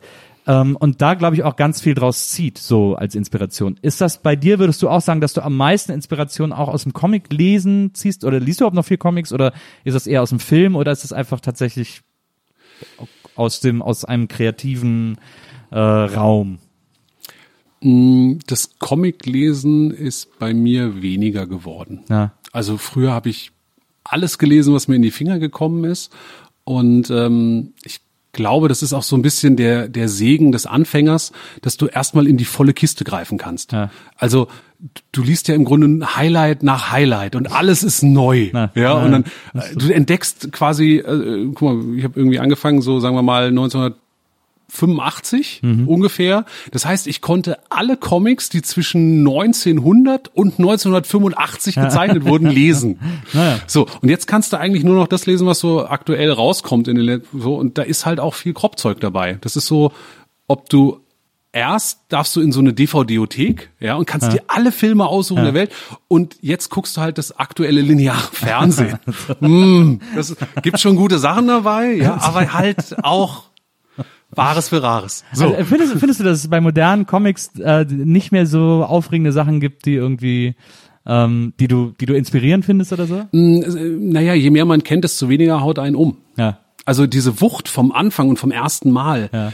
die hat's halt häufig nicht mehr. Und ich freue mich immer wieder, wenn ich einen Comic lese, der mich richtig mitreißt und richtig mitnimmt. Ja. Ähm, aber die Male sind seltener geworden und ich merke auch, dass mir so für den Input, also ähm, es mir immer mehr um Geschichten geht Ja. und gar nicht so sehr um grafische Umsetzung. Da denke ich immer so, okay, die, die Lösung, die ich dann brauche für, für, für die Grafik in der Geschichte, die ich machen möchte, die finde ich dann schon. Ähm, aber eigentlich bin ich inzwischen viel mehr Geschichtenfetischist und möchte gerne, dass mir jemand was Gutes erzählt. Und ähm, da hilft es natürlich schon sehr, den Horizont zu, also zu öffnen und eben nicht nur in der, im Comic zu gucken, sondern eben auch in der Literatur, im Sachbuch, äh, in Serien, in Filmen, in der Musik, in Hörbüchern, in Podcasts, also so breit wie möglich und alles mit reinzunehmen, ähm, das, das macht mir schon viel mehr Freude, ja. Finde ich ganz interessant, weil ja, man denkt ja eigentlich, dass sozusagen die Idee, Comiczeichner zu werden, die ist, dass man ähm, also dass man sowohl quasi inhaltlich, also Geschichten erzählen will, aber eben auch ein sehr visuelles äh, Gespür und Gefühl für Geschichten hat, dass man irgendwie umsetzen und benutzen will, sozusagen.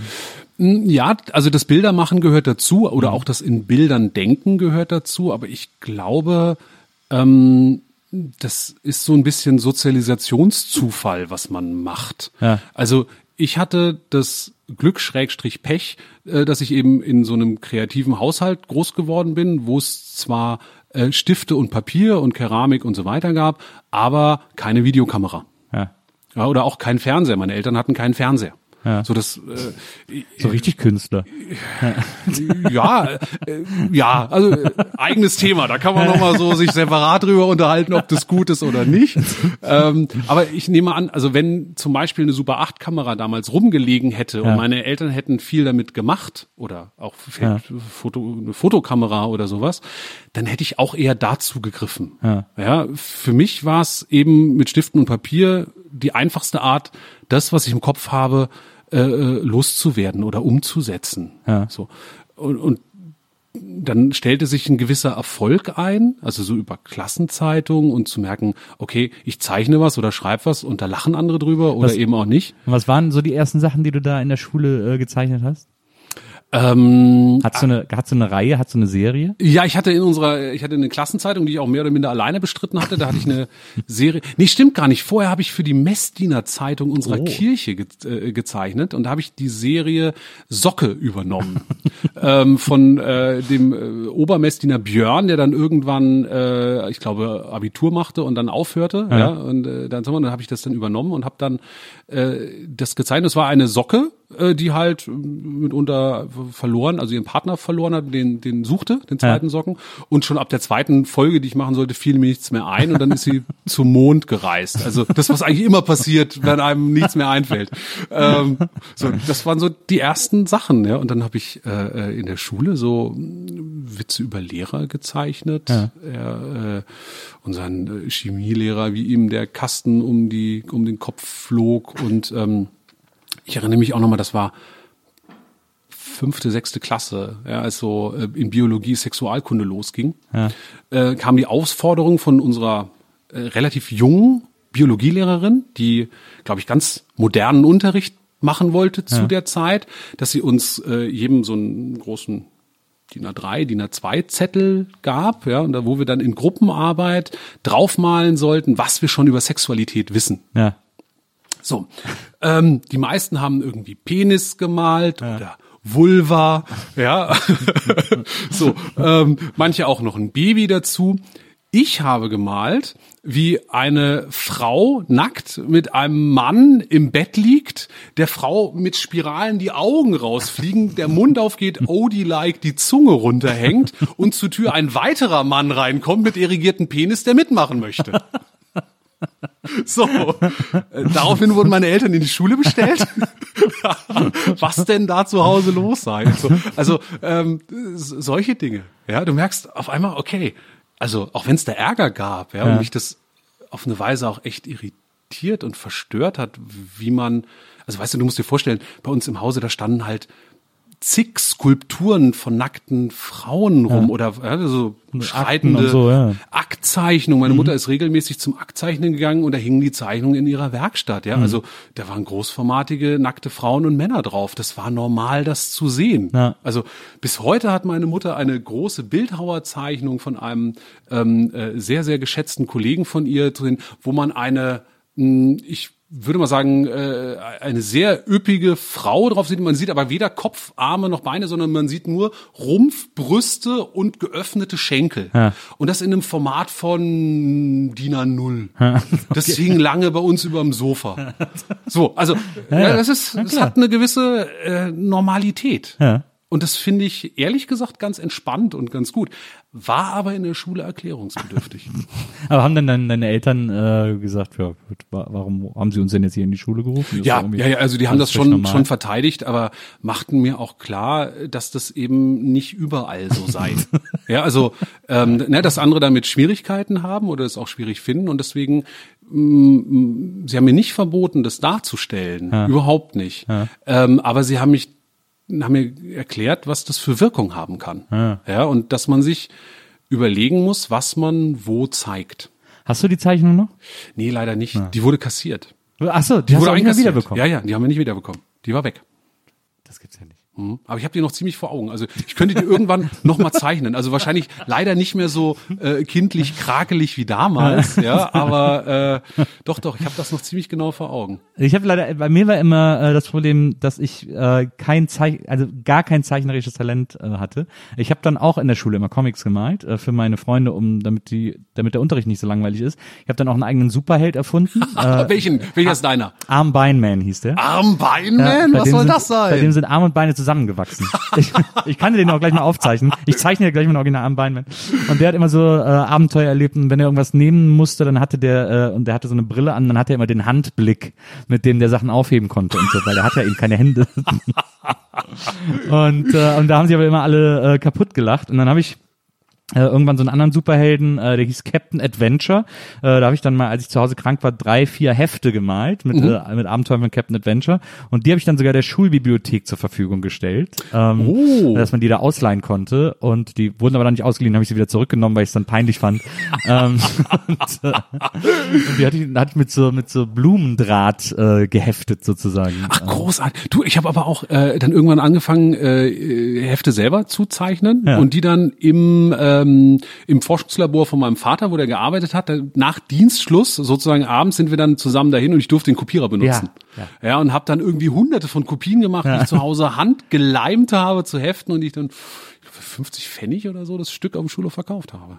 Ja, mein Vater hat auch, hat mir, äh, wenn ich was zu kopieren wollte, dann hat er gesagt, gib mal mit, mach ich, und dann hat er es kopiert und mir Genau. dann am nächsten Tag wieder mitgebracht. Ganz, ganz gut. Ich meine, äh, auch da Copyshops und so weiter Ah, ja. oder überhaupt ein Kopierer zu Hause. Ja. Äh, unmöglich. Also die äh, Kopierer waren damals so groß wie Elefantenbabys. Ja, ja, absolut. Ja, ja, absolut. aber das ist, also bei mir ist dann, äh, wahrscheinlich hätte ich das, hätte ich das auch weiter verfolgt, aber es, es, es scheiterte dann daran, dass ich da einfach kein äh, Geschick hatte, äh, äh, was das betrifft und wahrscheinlich auch zu wenig Geduld, da dran zu arbeiten. Na, an- an vielleicht hättest du es machen müssen, wie Harvey Pika, der American Splendor gemacht hat, Ja. der nämlich eine ähnliche Soziali also ein ähnliches Problem hat wie du, gerne Comic-Geschichten gemacht hat, aber Ja.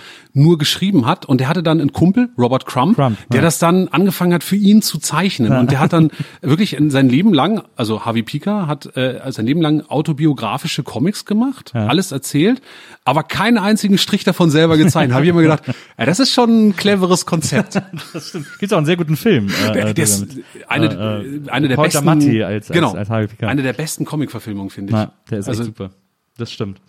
Ähm, äh, du hast, äh, um äh, quasi auch nochmal auf so ein äh, finales äh, oder eines der letzten großen Projekte von dir zu kommen, äh, du durftest als Deutscher ein Spirou-Band ähm, zeichnen. Mhm. Das ist ja äh, eine sehr besondere äh, Ehre, die jetzt äh, vergleichbar höchstens noch äh, Marvel zuteil kam, der jetzt einen Lucky Luke äh, äh, auf Deutsch äh, Ja. zeichnen durfte Ja. sozusagen. Also keinen offiziellen Lucky Luke, aber irgendwie so, er durfte auf jeden Fall die Figur äh, benutzen und da eine Geschichte erfinden. Und äh, aber du hast, du hast äh, diesen, diesen Spirou gemacht, der wahrscheinlich, man kann sich das wahrscheinlich kaum vorstellen, also Spirou ist eine der größten Figuren neben Tim und Struppi im franco-belgischen Comic, muss man sagen. Ja, also äh, das ist so ein Säulenheiliger dort. Also der, der spielt in Frankreich und Belgien in der Liga Lucky Luke, äh, Timon Struppi, Asterix. Mhm. Asterix, genau. Ja, also das ist einer der Big Five. Hier aber, hier aber ein bisschen weniger bekannt als, als Asterix und Lucky Ja, Luke. was am Vertriebssystem liegt. Das ist ganz interessant, weil nämlich Asterix und Lucky Luke Ja. äh, bei uns ja hier über den Zeitungskioske vertrieben werden in der Heftausgabe, Spirou aber nicht. Die gibt's nur über den Buchhandel. Ah, und dadurch ist es einfach nicht so verbreitet. Ja.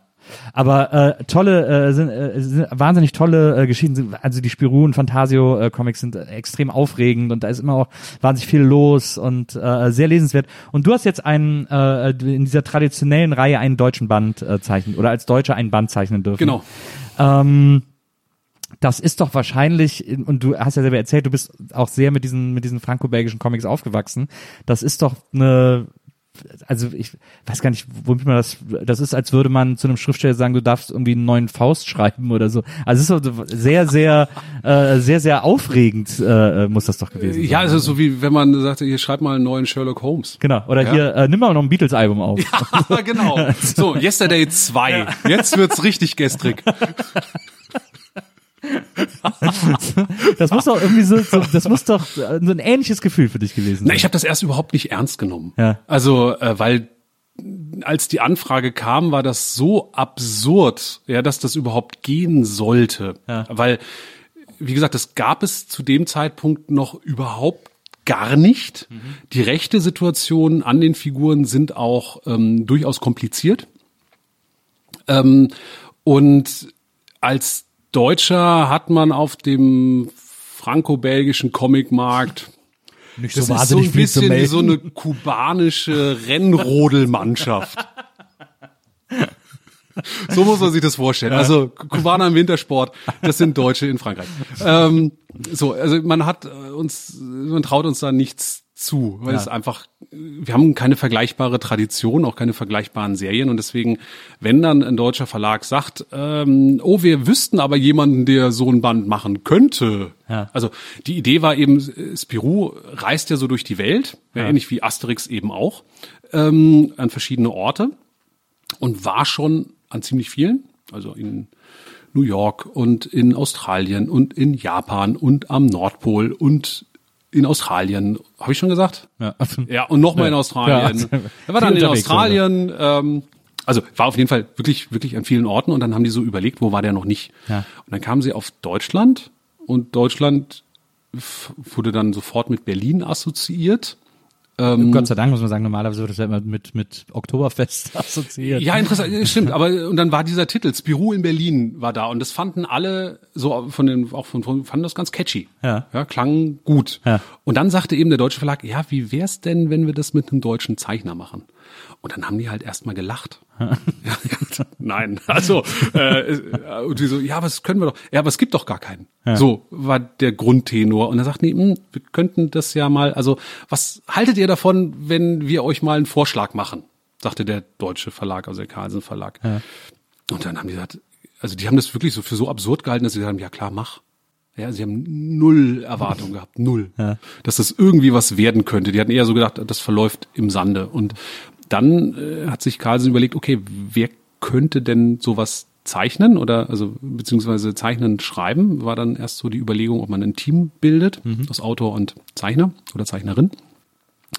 Und ähm, da ich bei Carlsen schon lange Comics mache oder da meine Sachen veröffentliche und die von meiner Liebe zu franco-belgischen Comics wissen, haben sie eben und auch wissen, dass ich in Berlin lebe, war das so ein Standortvorteil. Also jemand zu haben, der eben aus dem Ort selber erzählt, nicht über den Ort, sondern aus dem Ort. Ähm, war dann die Frage, ob ich mir vorstellen könnte, sowas zu schreiben. Und dann habe ich gedacht, hat den Knall. Ne? ja, von mir aus. Also das wird eh nix. Ja. Die nehmen das niemals. Aber dann habe ich eben angefangen, merkte so, okay, das, also die Idee resoniert in mir, da geht was los. Das ist ja immer so wie so ein kleines Ideendampfmaschinchen, ja, was so manchmal anspringt und dann rattert das so. Und dann denkst du, ah, okay, das könnte, ah, so könnte man es machen. Ja, dann fängst du irgendwie an so zu puzzeln und dann fing ich an zu schreiben und hatte dann irgendwie so eine Grundidee, ja, die man sagt, ja, das könnte gehen, ja, und dann haben wir die Grundidee den Franzosen vorgestellt und die sagten, ja, so. Oh la la. Ja, also ist doch irgendwie ganz nett. Ja, macht mal weiter. Ja. Oh ja, war schon super, haben uns total gefreut. Alleine das, ja, wäre schon, also haben wir gedacht, okay, selbst wenn es dazu kommt, äh, haben wir schon einen Etappensieg. Ja. Ja. So, und ähm, dann ging das halt immer so weiter. Dann habe ich die Geschichte ausgearbeitet und irgendwann hieß es, naja, wenn ihr möchtet, könnt ihr davon eine deutsche Ausgabe machen. Was schon mega war. Ja, ja, wo ja, wir gedacht haben, Hammer, okay, das reicht. Ziel erreicht. Wir machen ein Album für den deutschen Markt äh, zum 80. Jubiläum von der Reihe.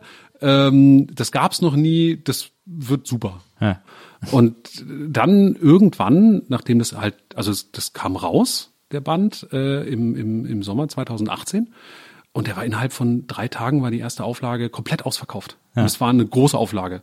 So, die mussten nachdrucken und es lief durch alle Medien. Wir hatten irgendwie Glück im Sommerloch, dass irgendwie wenig los war und auf einmal ging das durch und das Ding ging durch die Decke. Und auf einmal standen die Franzosen da und kriegten Nachrichten von französischen Fans. Die sagten, ey, fuck, da gibt's einen Spirou-Band Wieso Die- haben wir denn nicht? den haben wir nicht. Wieso? Ja.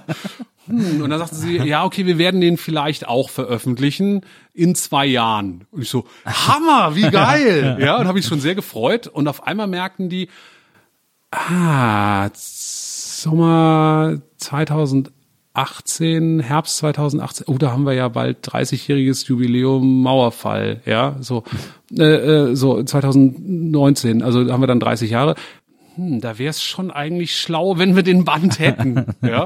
Und dann haben sie den zack zack rausgebracht. Äh, und dann ging der durch Frankreich auch durch die Decke. Und äh, ist halt, äh, erscheint jetzt in, in äh, Dänemark und äh, Schweden und Spanien und äh, das Ding läuft. Ja, und das ist so der Hammer. Also es ist jetzt sozusagen eingemeindet in diesen Spirou-Kanon. Ja. Und das ist schon Der also, Ritterschlag. Ja, ja, ja, ja, ja. Also es ist so ein bisschen wie, wenn wir bei den Beispielen von vorhin bleiben, du machst eben so ein, so ein Sherlock Holmes Band, ja, und dann gehört er auf einmal dazu, auch wenn er nicht von Sir Arthur Conan Doyle geschrieben ist, ja, oder auf einmal hast du ein Beatles Cover Album, was aber wirklich von den Fans akzeptiert wird. Ja. ja so. Also das ist schon, ähm, das ist schon irre. Da fällt mir bei den Beatles fällt mir ein, es gab damals mal eine Band, die hieß Klaatu. Das war eine kanadische Studiomusikerband. Mhm. Also die waren alles so Studiomusiker, keiner wusste, wie die aussehen. Und die haben äh, ein Album, das hieß, glaube ich, 3.45 Uhr AM oder so, wenn mich nicht alles täuscht. Ähm, das haben die rausgebracht kurz nach dem Beatles-Split Mhm. oder ein halbes Jahr danach oder so. Und äh, weil auf dem ganzen Cover und so keine Leute zu sehen waren und das soundmäßig so ein bisschen gepasst hat, haben alle gedacht, die Beatles würden jetzt unter Pseudonym weitermachen. Ah, leider nicht. Und die haben dann, halt- die Band hat dann, dann nie was zu gesagt, weil sich das halt super verkauft hat. Natürlich, da würde ich auch erstmal schön die Fresse Ja, halten. Natürlich. ähm, ja, also dann damit in Frankreich zu erscheinen, ist natürlich dann wirklich der ultimative Ritterschlag. Ähm, jetzt ist natürlich die Frage, äh, es ist äh, äh, zwei Jahre später, äh, 2020, ähm, Ja. äh, Corona zwingt uns alle zu Hause zu bleiben, äh, größtenteils. Ähm, äh, du hast auch irgendwie mal gesagt, zu Hause kannst du nicht so gut zeichnen, weil du bist ja auch Vater, dann, dann hüpfen die Kinder um dich rum und so ist immer so ein bisschen schwierig, den klar zu machen, dass das gerade Arbeit ist, was man macht. Das verstehen, also das verstehen die nicht. Naja. Natürlich nicht. Papa sitzt da und malt. Ja, Ja, genau. äh, das ist für die nicht nachvollziehbar, warum das ein Beruf sein sollte. Na. Das ist immer lustig, wenn ich denen sage, so jetzt, ich habe hier Bilder gemacht, die verkaufe ich. Was? Wie viel? Da geben die Leute Geld für. Ich so, ja, ja. Wie viel denn? Ich so, na ja, schon Z- zwei Euro. na mehr. Und sie sagen so, drei? ja, Etwas ungefähr. längeres Gespräch. Ungefähr, genau. Nein, das ist für die keine Arbeit. Aber, aber das Ja. ist auch okay. Also die, Ja, ja, sind, na die, klar. die sind klein. Das ist, äh, das werden die irgendwann vielleicht verstehen und vielleicht auch nicht. Und das Ja. ist auch okay. Ja, und äh, ich fand es auch interessant, du hast dann auch ein, äh, du hast einen Steady-Account äh, aufgemacht mit einem, äh, äh, finde ich, wahnsinnig schönen Text, in dem du sagst irgendwie, also Steady, das ist so eine Art, da kann man die Kunst von Leuten abonnieren im Grunde genommen. Ähm, und äh, du hast gesagt, und dann gibt's so verschiedene Abo-Angebote und, und dann schreibst du im Text darunter, na ja, es ist jetzt gerade irgendwie eine doofe Zeit für uns alle und so und deswegen freue ich mich, wenn euch meine Sachen gefallen und ich freue mich auch, wenn ihr mich unterstützt. Aber wenn ihr euch das nicht leisten könnt, macht das bitte nicht. Also ich komme schon auch, ich, ich komme irgendwie klar, äh, äh, ihr müsst euch jetzt nicht irgendwie wegen mir in Unkosten stürzen oder so. Das fand ich einen, einen sehr, sehr rührenden Text, äh, äh, den du da geschrieben hast. Naja, ich finde das wichtig, weißt du, also es geht ja vielen Leuten nicht gut. Ich bin ja nur einer von vielen und ähm, ähm, ich sag mal so, dann kann man immer noch, also es gibt viele Stellschrauben, wo man dran drehen könnte. Ja. Klar ist es für mich komfortabler äh, mit funktionieren, also wenn ich meine Kaffeemaschine nicht verkaufen muss, Ja. ja, oder Ja. so, äh, das ist schon angenehmer, aber es würde im Zweifelsfall gehen. Und wir haben einen Schrebergarten und da habe ich das Kartoffelbret äh, vergrößert, ja, so dass man wirklich dann auch über den Herbst kommt damit. Ähm, also äh, ich weiß auch von früher von der Arbeit meiner Mutter und meiner Eltern, wie Künstler sein können, ja, Ja. und das ich, ich werde nicht aufhören, ja, wenn es irgendwie eng wird. Ja. So. Aber es wäre natürlich toll, wenn Leute da mitgehen und ich fand, ich fand diese Response äh, ganz irre, weil ich habe mich lange gezögert, also sowas zu machen, weil ich Ja. eigentlich immer so auf dem Standpunkt stand und stehe, dass man sich so als Künstler, also man muss sein Geld schon verdienen. Man Ja. muss die Arbeit wert sein. Ja. also so, wenn ich Kunst mache, die keinen interessiert, ja, dann lass ich's. Also Oder leb eben mit der Konsequenz. Ich finde es auch völlig okay, Kunst zu machen, die keinen interessiert. Ja. Äh, wenn man die für sich machen muss und will und so. Aber dann, Aber ich habe kein Recht darauf, weißt du, dass, Nee, absolut, ähm, genau. dass jemand mir Geld dafür gibt, damit ich mein persönliches Vergnügen fröne. Ja, weil Mhm. Ja, ja. wenn wenn es halt niemand interessiert, ist es ja im Grunde nur persönliches Ja. Vergnügen. Und ich mache seit vielen Jahren eigentlich stelle ich auch, also weil ich weiß, dass sich nicht alle Leute Bücher leisten können, Ja. ähm, stelle ich sehr viel von dem, was ich mache, auch ins Netz zum Gucken, zum Lesen. Auch weil ich gerne möchte, also es ist Teil dieser Strategie, Leute zu erreichen, einfach dieses Medium bekannter zu machen. Ja, so die, die Zugangsschwelle so niedrig wie möglich zu halten, dass Leute denken, ah ja, stimmt, ich lese ja Comics. Ja, also man muss gar nicht dafür in Buchladen oder in eine Bibliothek oder äh, und noch krasser in Comicladen gehen oder so, sondern man kriegt die so mit. Ja, und ähm, jetzt in der Zeit, wo ich dann auf einmal sagte, okay, also ich stelle den Kram auch weiter ins Netz, dass aber auf einmal Leute sagen, ja, Moment mal, aber du hast uns so lang Zeug gezeigt und gegeben, jetzt geben wir mal was zurück. Ja. Und ähm, das ist schon, das ist schon groß. Also so eine Fanbase zu haben, die einen trägt in schwierigen Zeiten, Hm. das ist im Grunde dasselbe Gefühl wie bei einem Rockkonzert, wenn du so eine, ich nenne es immer Konzertschwalbe machst, weißt du? Also wenn du dich auf die Schultern der anderen drauflegst und die tragen dich zur Bühne nach vorne. Ja. So ein Gefühl ist das. ja, verstehe. Das ist der Hammer. Ja. So, äh, fällt mir zum Beispiel äh, ein, ein Comiczeichner, den ich total mag, äh, Simon Hanselman. Ja. Ähm, der macht ja, äh, der macht so eine Fortsetzungsgeschichte auf seinem Insta-Account, immer zehn Panel, äh, jeden Tag äh, kann man äh, lesen, wie diese Geschichte weiter. Wird dann wahrscheinlich irgendwann wieder als, als Hexe Totalband erscheinen. Ich hoffe. Ja, Ja, ja. Obwohl ich bei diesem Output auch schon wieder denke, krass, wie viel das ist. Ja, ja. Also, ich finde es auch wahnsinnig viel. Ich kann es auch nicht jeden Tag lesen, weil ich manchmal denke so, oh, jetzt hältst du es einfach so am Laufen sozusagen, weil dann muss so immer weiter eskalieren, diese Story. Also ich finde es manchmal ein bisschen mühsam, aber ich finde den einfach so einen tollen, ich äh, finde den einfach super. Ich finde das irgendwie Sam Hanselman ist super. Also wer etwas abgefahrene Geschichten mag mit einer depressiven Hexe und einer drogenrauchenden Katze, Ja. ähm, der sollte genau das lesen. Das ist klingt schräg, ist aber sehr sehr gut. Ja, ja, das stimmt. Ähm, jetzt ist aber, äh, worauf ich eigentlich hinaus wollte, ist äh, die Frage, ähm, was wir denn als nächstes von dir äh, erwarten können. Was ist jetzt, äh, also wenn man jetzt sich so dein Övre anguckt und äh, wir gehen zwar davon aus, dass du bestimmt wieder an irgendwas Größerem arbeitest äh, oder auch mal wieder irgendwas Größeres von dir kommen wird, äh, ist die Frage, wird es erneut eine Neuinterpretation eines Klassikers sein? Wieso nicht mal so ein Konsalik-Comic zum Beispiel? Mit den Clowns Natürlich. kamen die Tränen an der Simmel, glaube ich. Das ist Simmel. Aber Simmel, Simmel wäre auch äh, möglich. Nee, du brauchst, ähm, das ist ganz interessant. Also ich habe äh, mal vor einer, vor einer Weile, ähm, du kennst bestimmt Hans Faller da, so Ja. die Romane. Jeder stirbt für sich allein und äh, Ja. kleiner Mann was nun und so weiter. Ich finde die super. Ja, und dachte irgendwann, könnte man da was draus machen und merkt dann irgendwann, ah, die sind so konkret. Ja. also sie beschreiben Dinge sehr konkret und eben auch Konsalik oder Uta Danella oder wer auch immer, ja. Ähm, äh, die, du brauchst, um eine Neuinterpretation zu machen, einen Text, der Dinge offen lässt. Ja, verstehe. Ja, also wenn es zu genau beschrieben ist, dann wird's eben eine Bebilderung von dem, was der Text gemacht ist. Und dann kannst du auch den Roman lesen. Also du brauchst den Comic dazu nicht. Das stimmt. Okay, Deswegen, verstehe. also ich habe in diese Richtung schon irgendwie ein, zwei, drei Ideen. Ähm, Corona hat mir tatsächlich so ein bisschen reingegrätscht, Gegrätscht, ja. reingegrätscht, ähm, weil äh, die Verlässlichkeit von Zeit und Geld nicht mehr da ist auf einmal. Ja. Also Aber das, ich finde das so interessant. Das äh, also sowieso, Entschuldigung, dass ich da äh, kurz reingrätsche, aber ähm, äh, das, äh, das Verrückte ist doch, dass selbst Buchverlage äh, zu Corona-Zeiten sagen, äh, ja, wir müssen ganz viele Projekte auf Eis legen, uns geht's so schlecht. Aber es, wenn die Leute zu Hause bleiben müssen, dann sind doch Bücher und so die eine Sache äh, neben Streams und so, die die sich noch reinpfeifen, oder nicht? Ja, eigentlich. Also ist es auch so, ich muss, ähm, ich kann das aus meiner persönlichen Erfahrung Klar. sagen, wir hatten gerade als am Anfang von äh, der Corona-Krise hier in Deutschland die Buchläden auch zu waren, Mhm. große Sorgen oder sind auch in den ersten Monaten sind die Umsätze massiv eingebrochen. Ja. So. Aber ist ja immer die Frage, es geht ja, bei sowas muss man nicht immer den, den einen Tag oder den eine Woche oder den einen Monat betrachten, sondern den Verkauf übers halbe Jahr oder übers Jahr. So. Und wenn ich bei meinen Sachen mir angucke, das erste halbe Jahr vom 2020 verglichen mit dem ersten halben Jahr von 2019, ähm, liegt es ein bisschen darunter. Der 2020 ist ein bisschen weniger, aber das ist wirklich, also im Grunde normale Schwankung. Ja. Ja, ein paar hundert Euro. Ja. Das macht im Umsatz also keinen, kein, also das gleicht sich schon aus. Ja.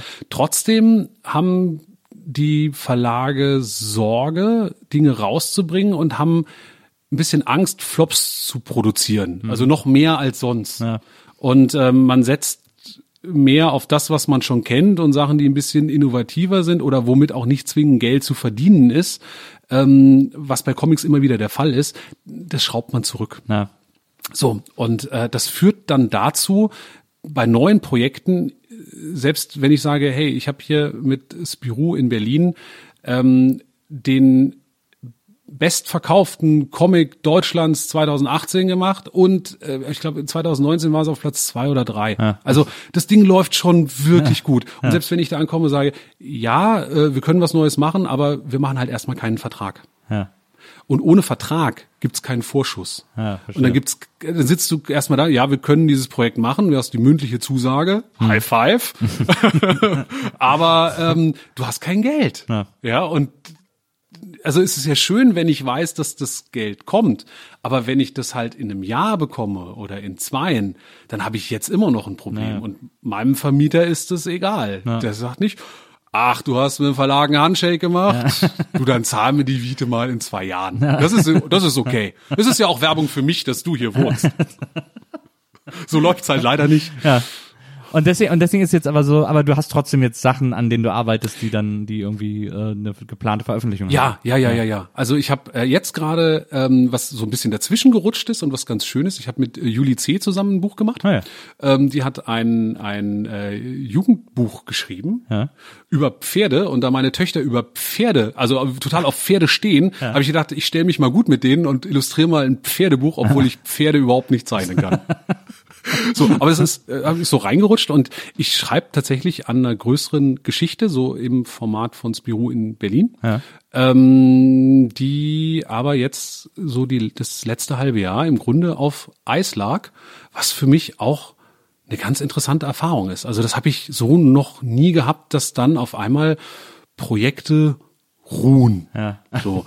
Und ähm, ich hoffe sehr, dass wenn ich jetzt bald wieder damit anfange, daran weiterzuarbeiten, dass es eben nicht so eine Schneeleiche ist, ja, sondern ähm, dass das wieder aufblüht, ja, und vielleicht sogar besser oder nochmal anders wird als, äh, als vorher. Also kennt man ja manchmal, dass so Ideen ähm, durchaus gewinnen, ja, und Fett Wenn die so ansetzen, bisschen liegen. wenn die, wenn die eine Weile liegen, ja.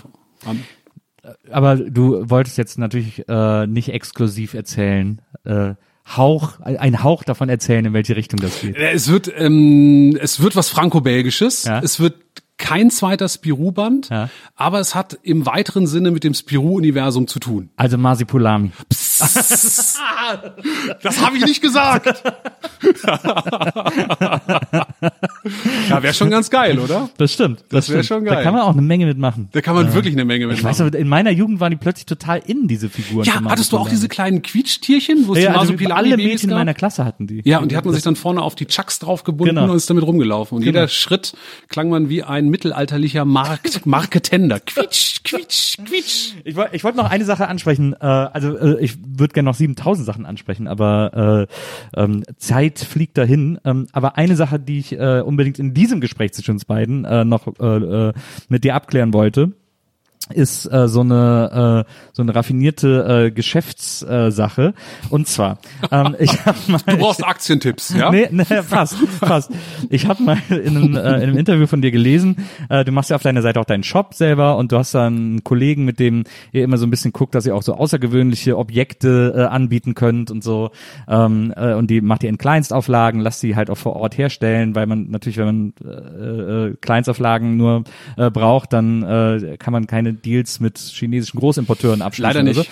Und deswegen immer alles handgemacht, deswegen ein bisschen teurer, aber eben auch vor Ort produziert und so weiter und so fort. Und dann, und in diesem Gespräch hast du aber gesagt, der größte Flop, den du jemals äh, gemacht hättest, ähm, wäre eine viel zu große Bestellung an Tassen. Ja. Du hättest äh, Tassen produzieren lassen, viel zu viele und würdest die in 15 Jahren noch abverkaufen. Das stimmt. Jetzt habe ich auf deiner Homepage mal geguckt im Shop und da gibt es äh, nur eine Tasse, Ja. nämlich äh, den Coffee Man Ja. auf einer Tasse mit einem Comic dazu. Ja. Gibt's im äh, gibt's im Paket mit einer, zwei oder drei Tassen Ja. und alle drei Pakete haben ein Sternchen auf dem Bestseller steht. Kann also nicht der große Flop sein oder betrügst du uns etwa in deinem Online Ich sag mal so, Bestseller ist ja relativ. Ja, und von den Tassen, die ich im Angebot habe, ist das die Tasse, die am besten läuft. Es hat mir sehr gefallen, erst zu lesen, dass du sagst, ja, ich habe vielleicht ein bisschen viele Tassen bestellt Das- und dann sieht man im Shop, dass du drei, dass du die in Dreierpaketen sogar verkaufst. Ja, ja, klar, wir müssen irgendwie loswerden, weil also äh, wir haben wir haben die bei Kala produziert, also was ja so ein so ein thüringischer äh, Porzellanhersteller ist, also wirklich wertig. Ja. Die sind toll gebannt, die halten alles aus, ja, Spülmaschine und so. Die sind mir so schon mehrfach runtergefallen und die halten trotzdem. Das ist ein gutes, solides Material. Ja. Ähm, aber wir haben, glaube ich, damals, wir gedacht haben, ach, das ist günstiger. Also wenn wir, äh, wenn wir 3000 Stück machen, ist es nur unwesentlich teurer, als wenn wir 500 machen. So, und also, ja, und dann haben wir gedacht, ja komm, dann machen wir doch 3000 Stück. Und dann kamen auf einmal diese Europaletten an Tassen, wo wir schon dachten, oh, das sieht nach einer Menge aus, aber das wird laufen. Also das bisschen- wird schon laufen. So ein bisschen, mein Name ist los, ich kaufe hier einmäßig. Wirklich Äh, wahr, ja, aber ohne die 35 Prozent Rabatt. Ja. Ja, es war, ähm, das war eins der ersten Produkte und das war wirklich eine massive Fehleinschätzung. Ja. Ähm, aber ich sag mal so, falls jemand noch eine Tasse haben möchte, die nächsten Jahre sollte die Es noch, sind noch welche da. Sind noch welche da. Und die werden ja auch zum Glück nicht schlecht. Das ist also, ja auch, die kriegen ja auch einen Sammlerwert, muss man dazu sagen. Also Ja, äh, ja, ja. Äh, das, ich fände es schön, wenn jetzt die die Hörer der äh, Nils Buckelberg Erfahrung alle sich eine Coffee Man Tasse bestellen. Wie gesagt, es gibt einen exklusiven Coffee Man Comic dazu. Und es gibt sogar, wenn man auf www.goodkarmacoffee.de geht, gibt sogar einen exklusiven Coffee Man Kaffee dazu. Also von meinem Röster Ja. eine eigens für mich nach meinem Lieblingsgeschmack geröstete Sorte Espresso, die man dort bestellen kann. Und Die könnte man sich dann in die Coffee Man Tasse ja.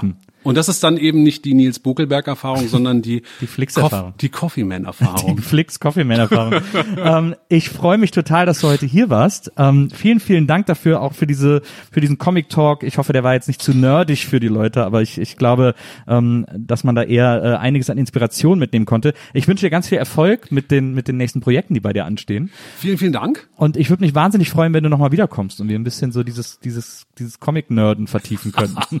Das machen wir. Ja, sehr gut. Und dann bringe ich eine Tasse mit. ja, und, und vielleicht noch so ein Ton, so ein Tonquadrat, dass ich so ein bisschen im Ton matschen kann. Ich frage meine Mutter. Ja, sehr gut, alles klar. Lieber Flix, vielen Dank, dass du da warst. Sehr, sehr Und, gerne. Äh, bis ganz bald. Und äh, liebe Hörerinnen, liebe Hörer, wir hören uns nächstes Mal wieder hier bei der Nils Bokeberg erfahren. Und bis dann, macht's gut. Tschüss. Ciao. Die Nils Bokeberg Erfahrung. Von und mit Nils Bokeberg. Eine Produktion von Pool Artists. Team Wenzel Burmeier, Lisa Hertwig, Maria Lorenz Bokeberg, Frieda Morische und natürlich Nils Bokeberg.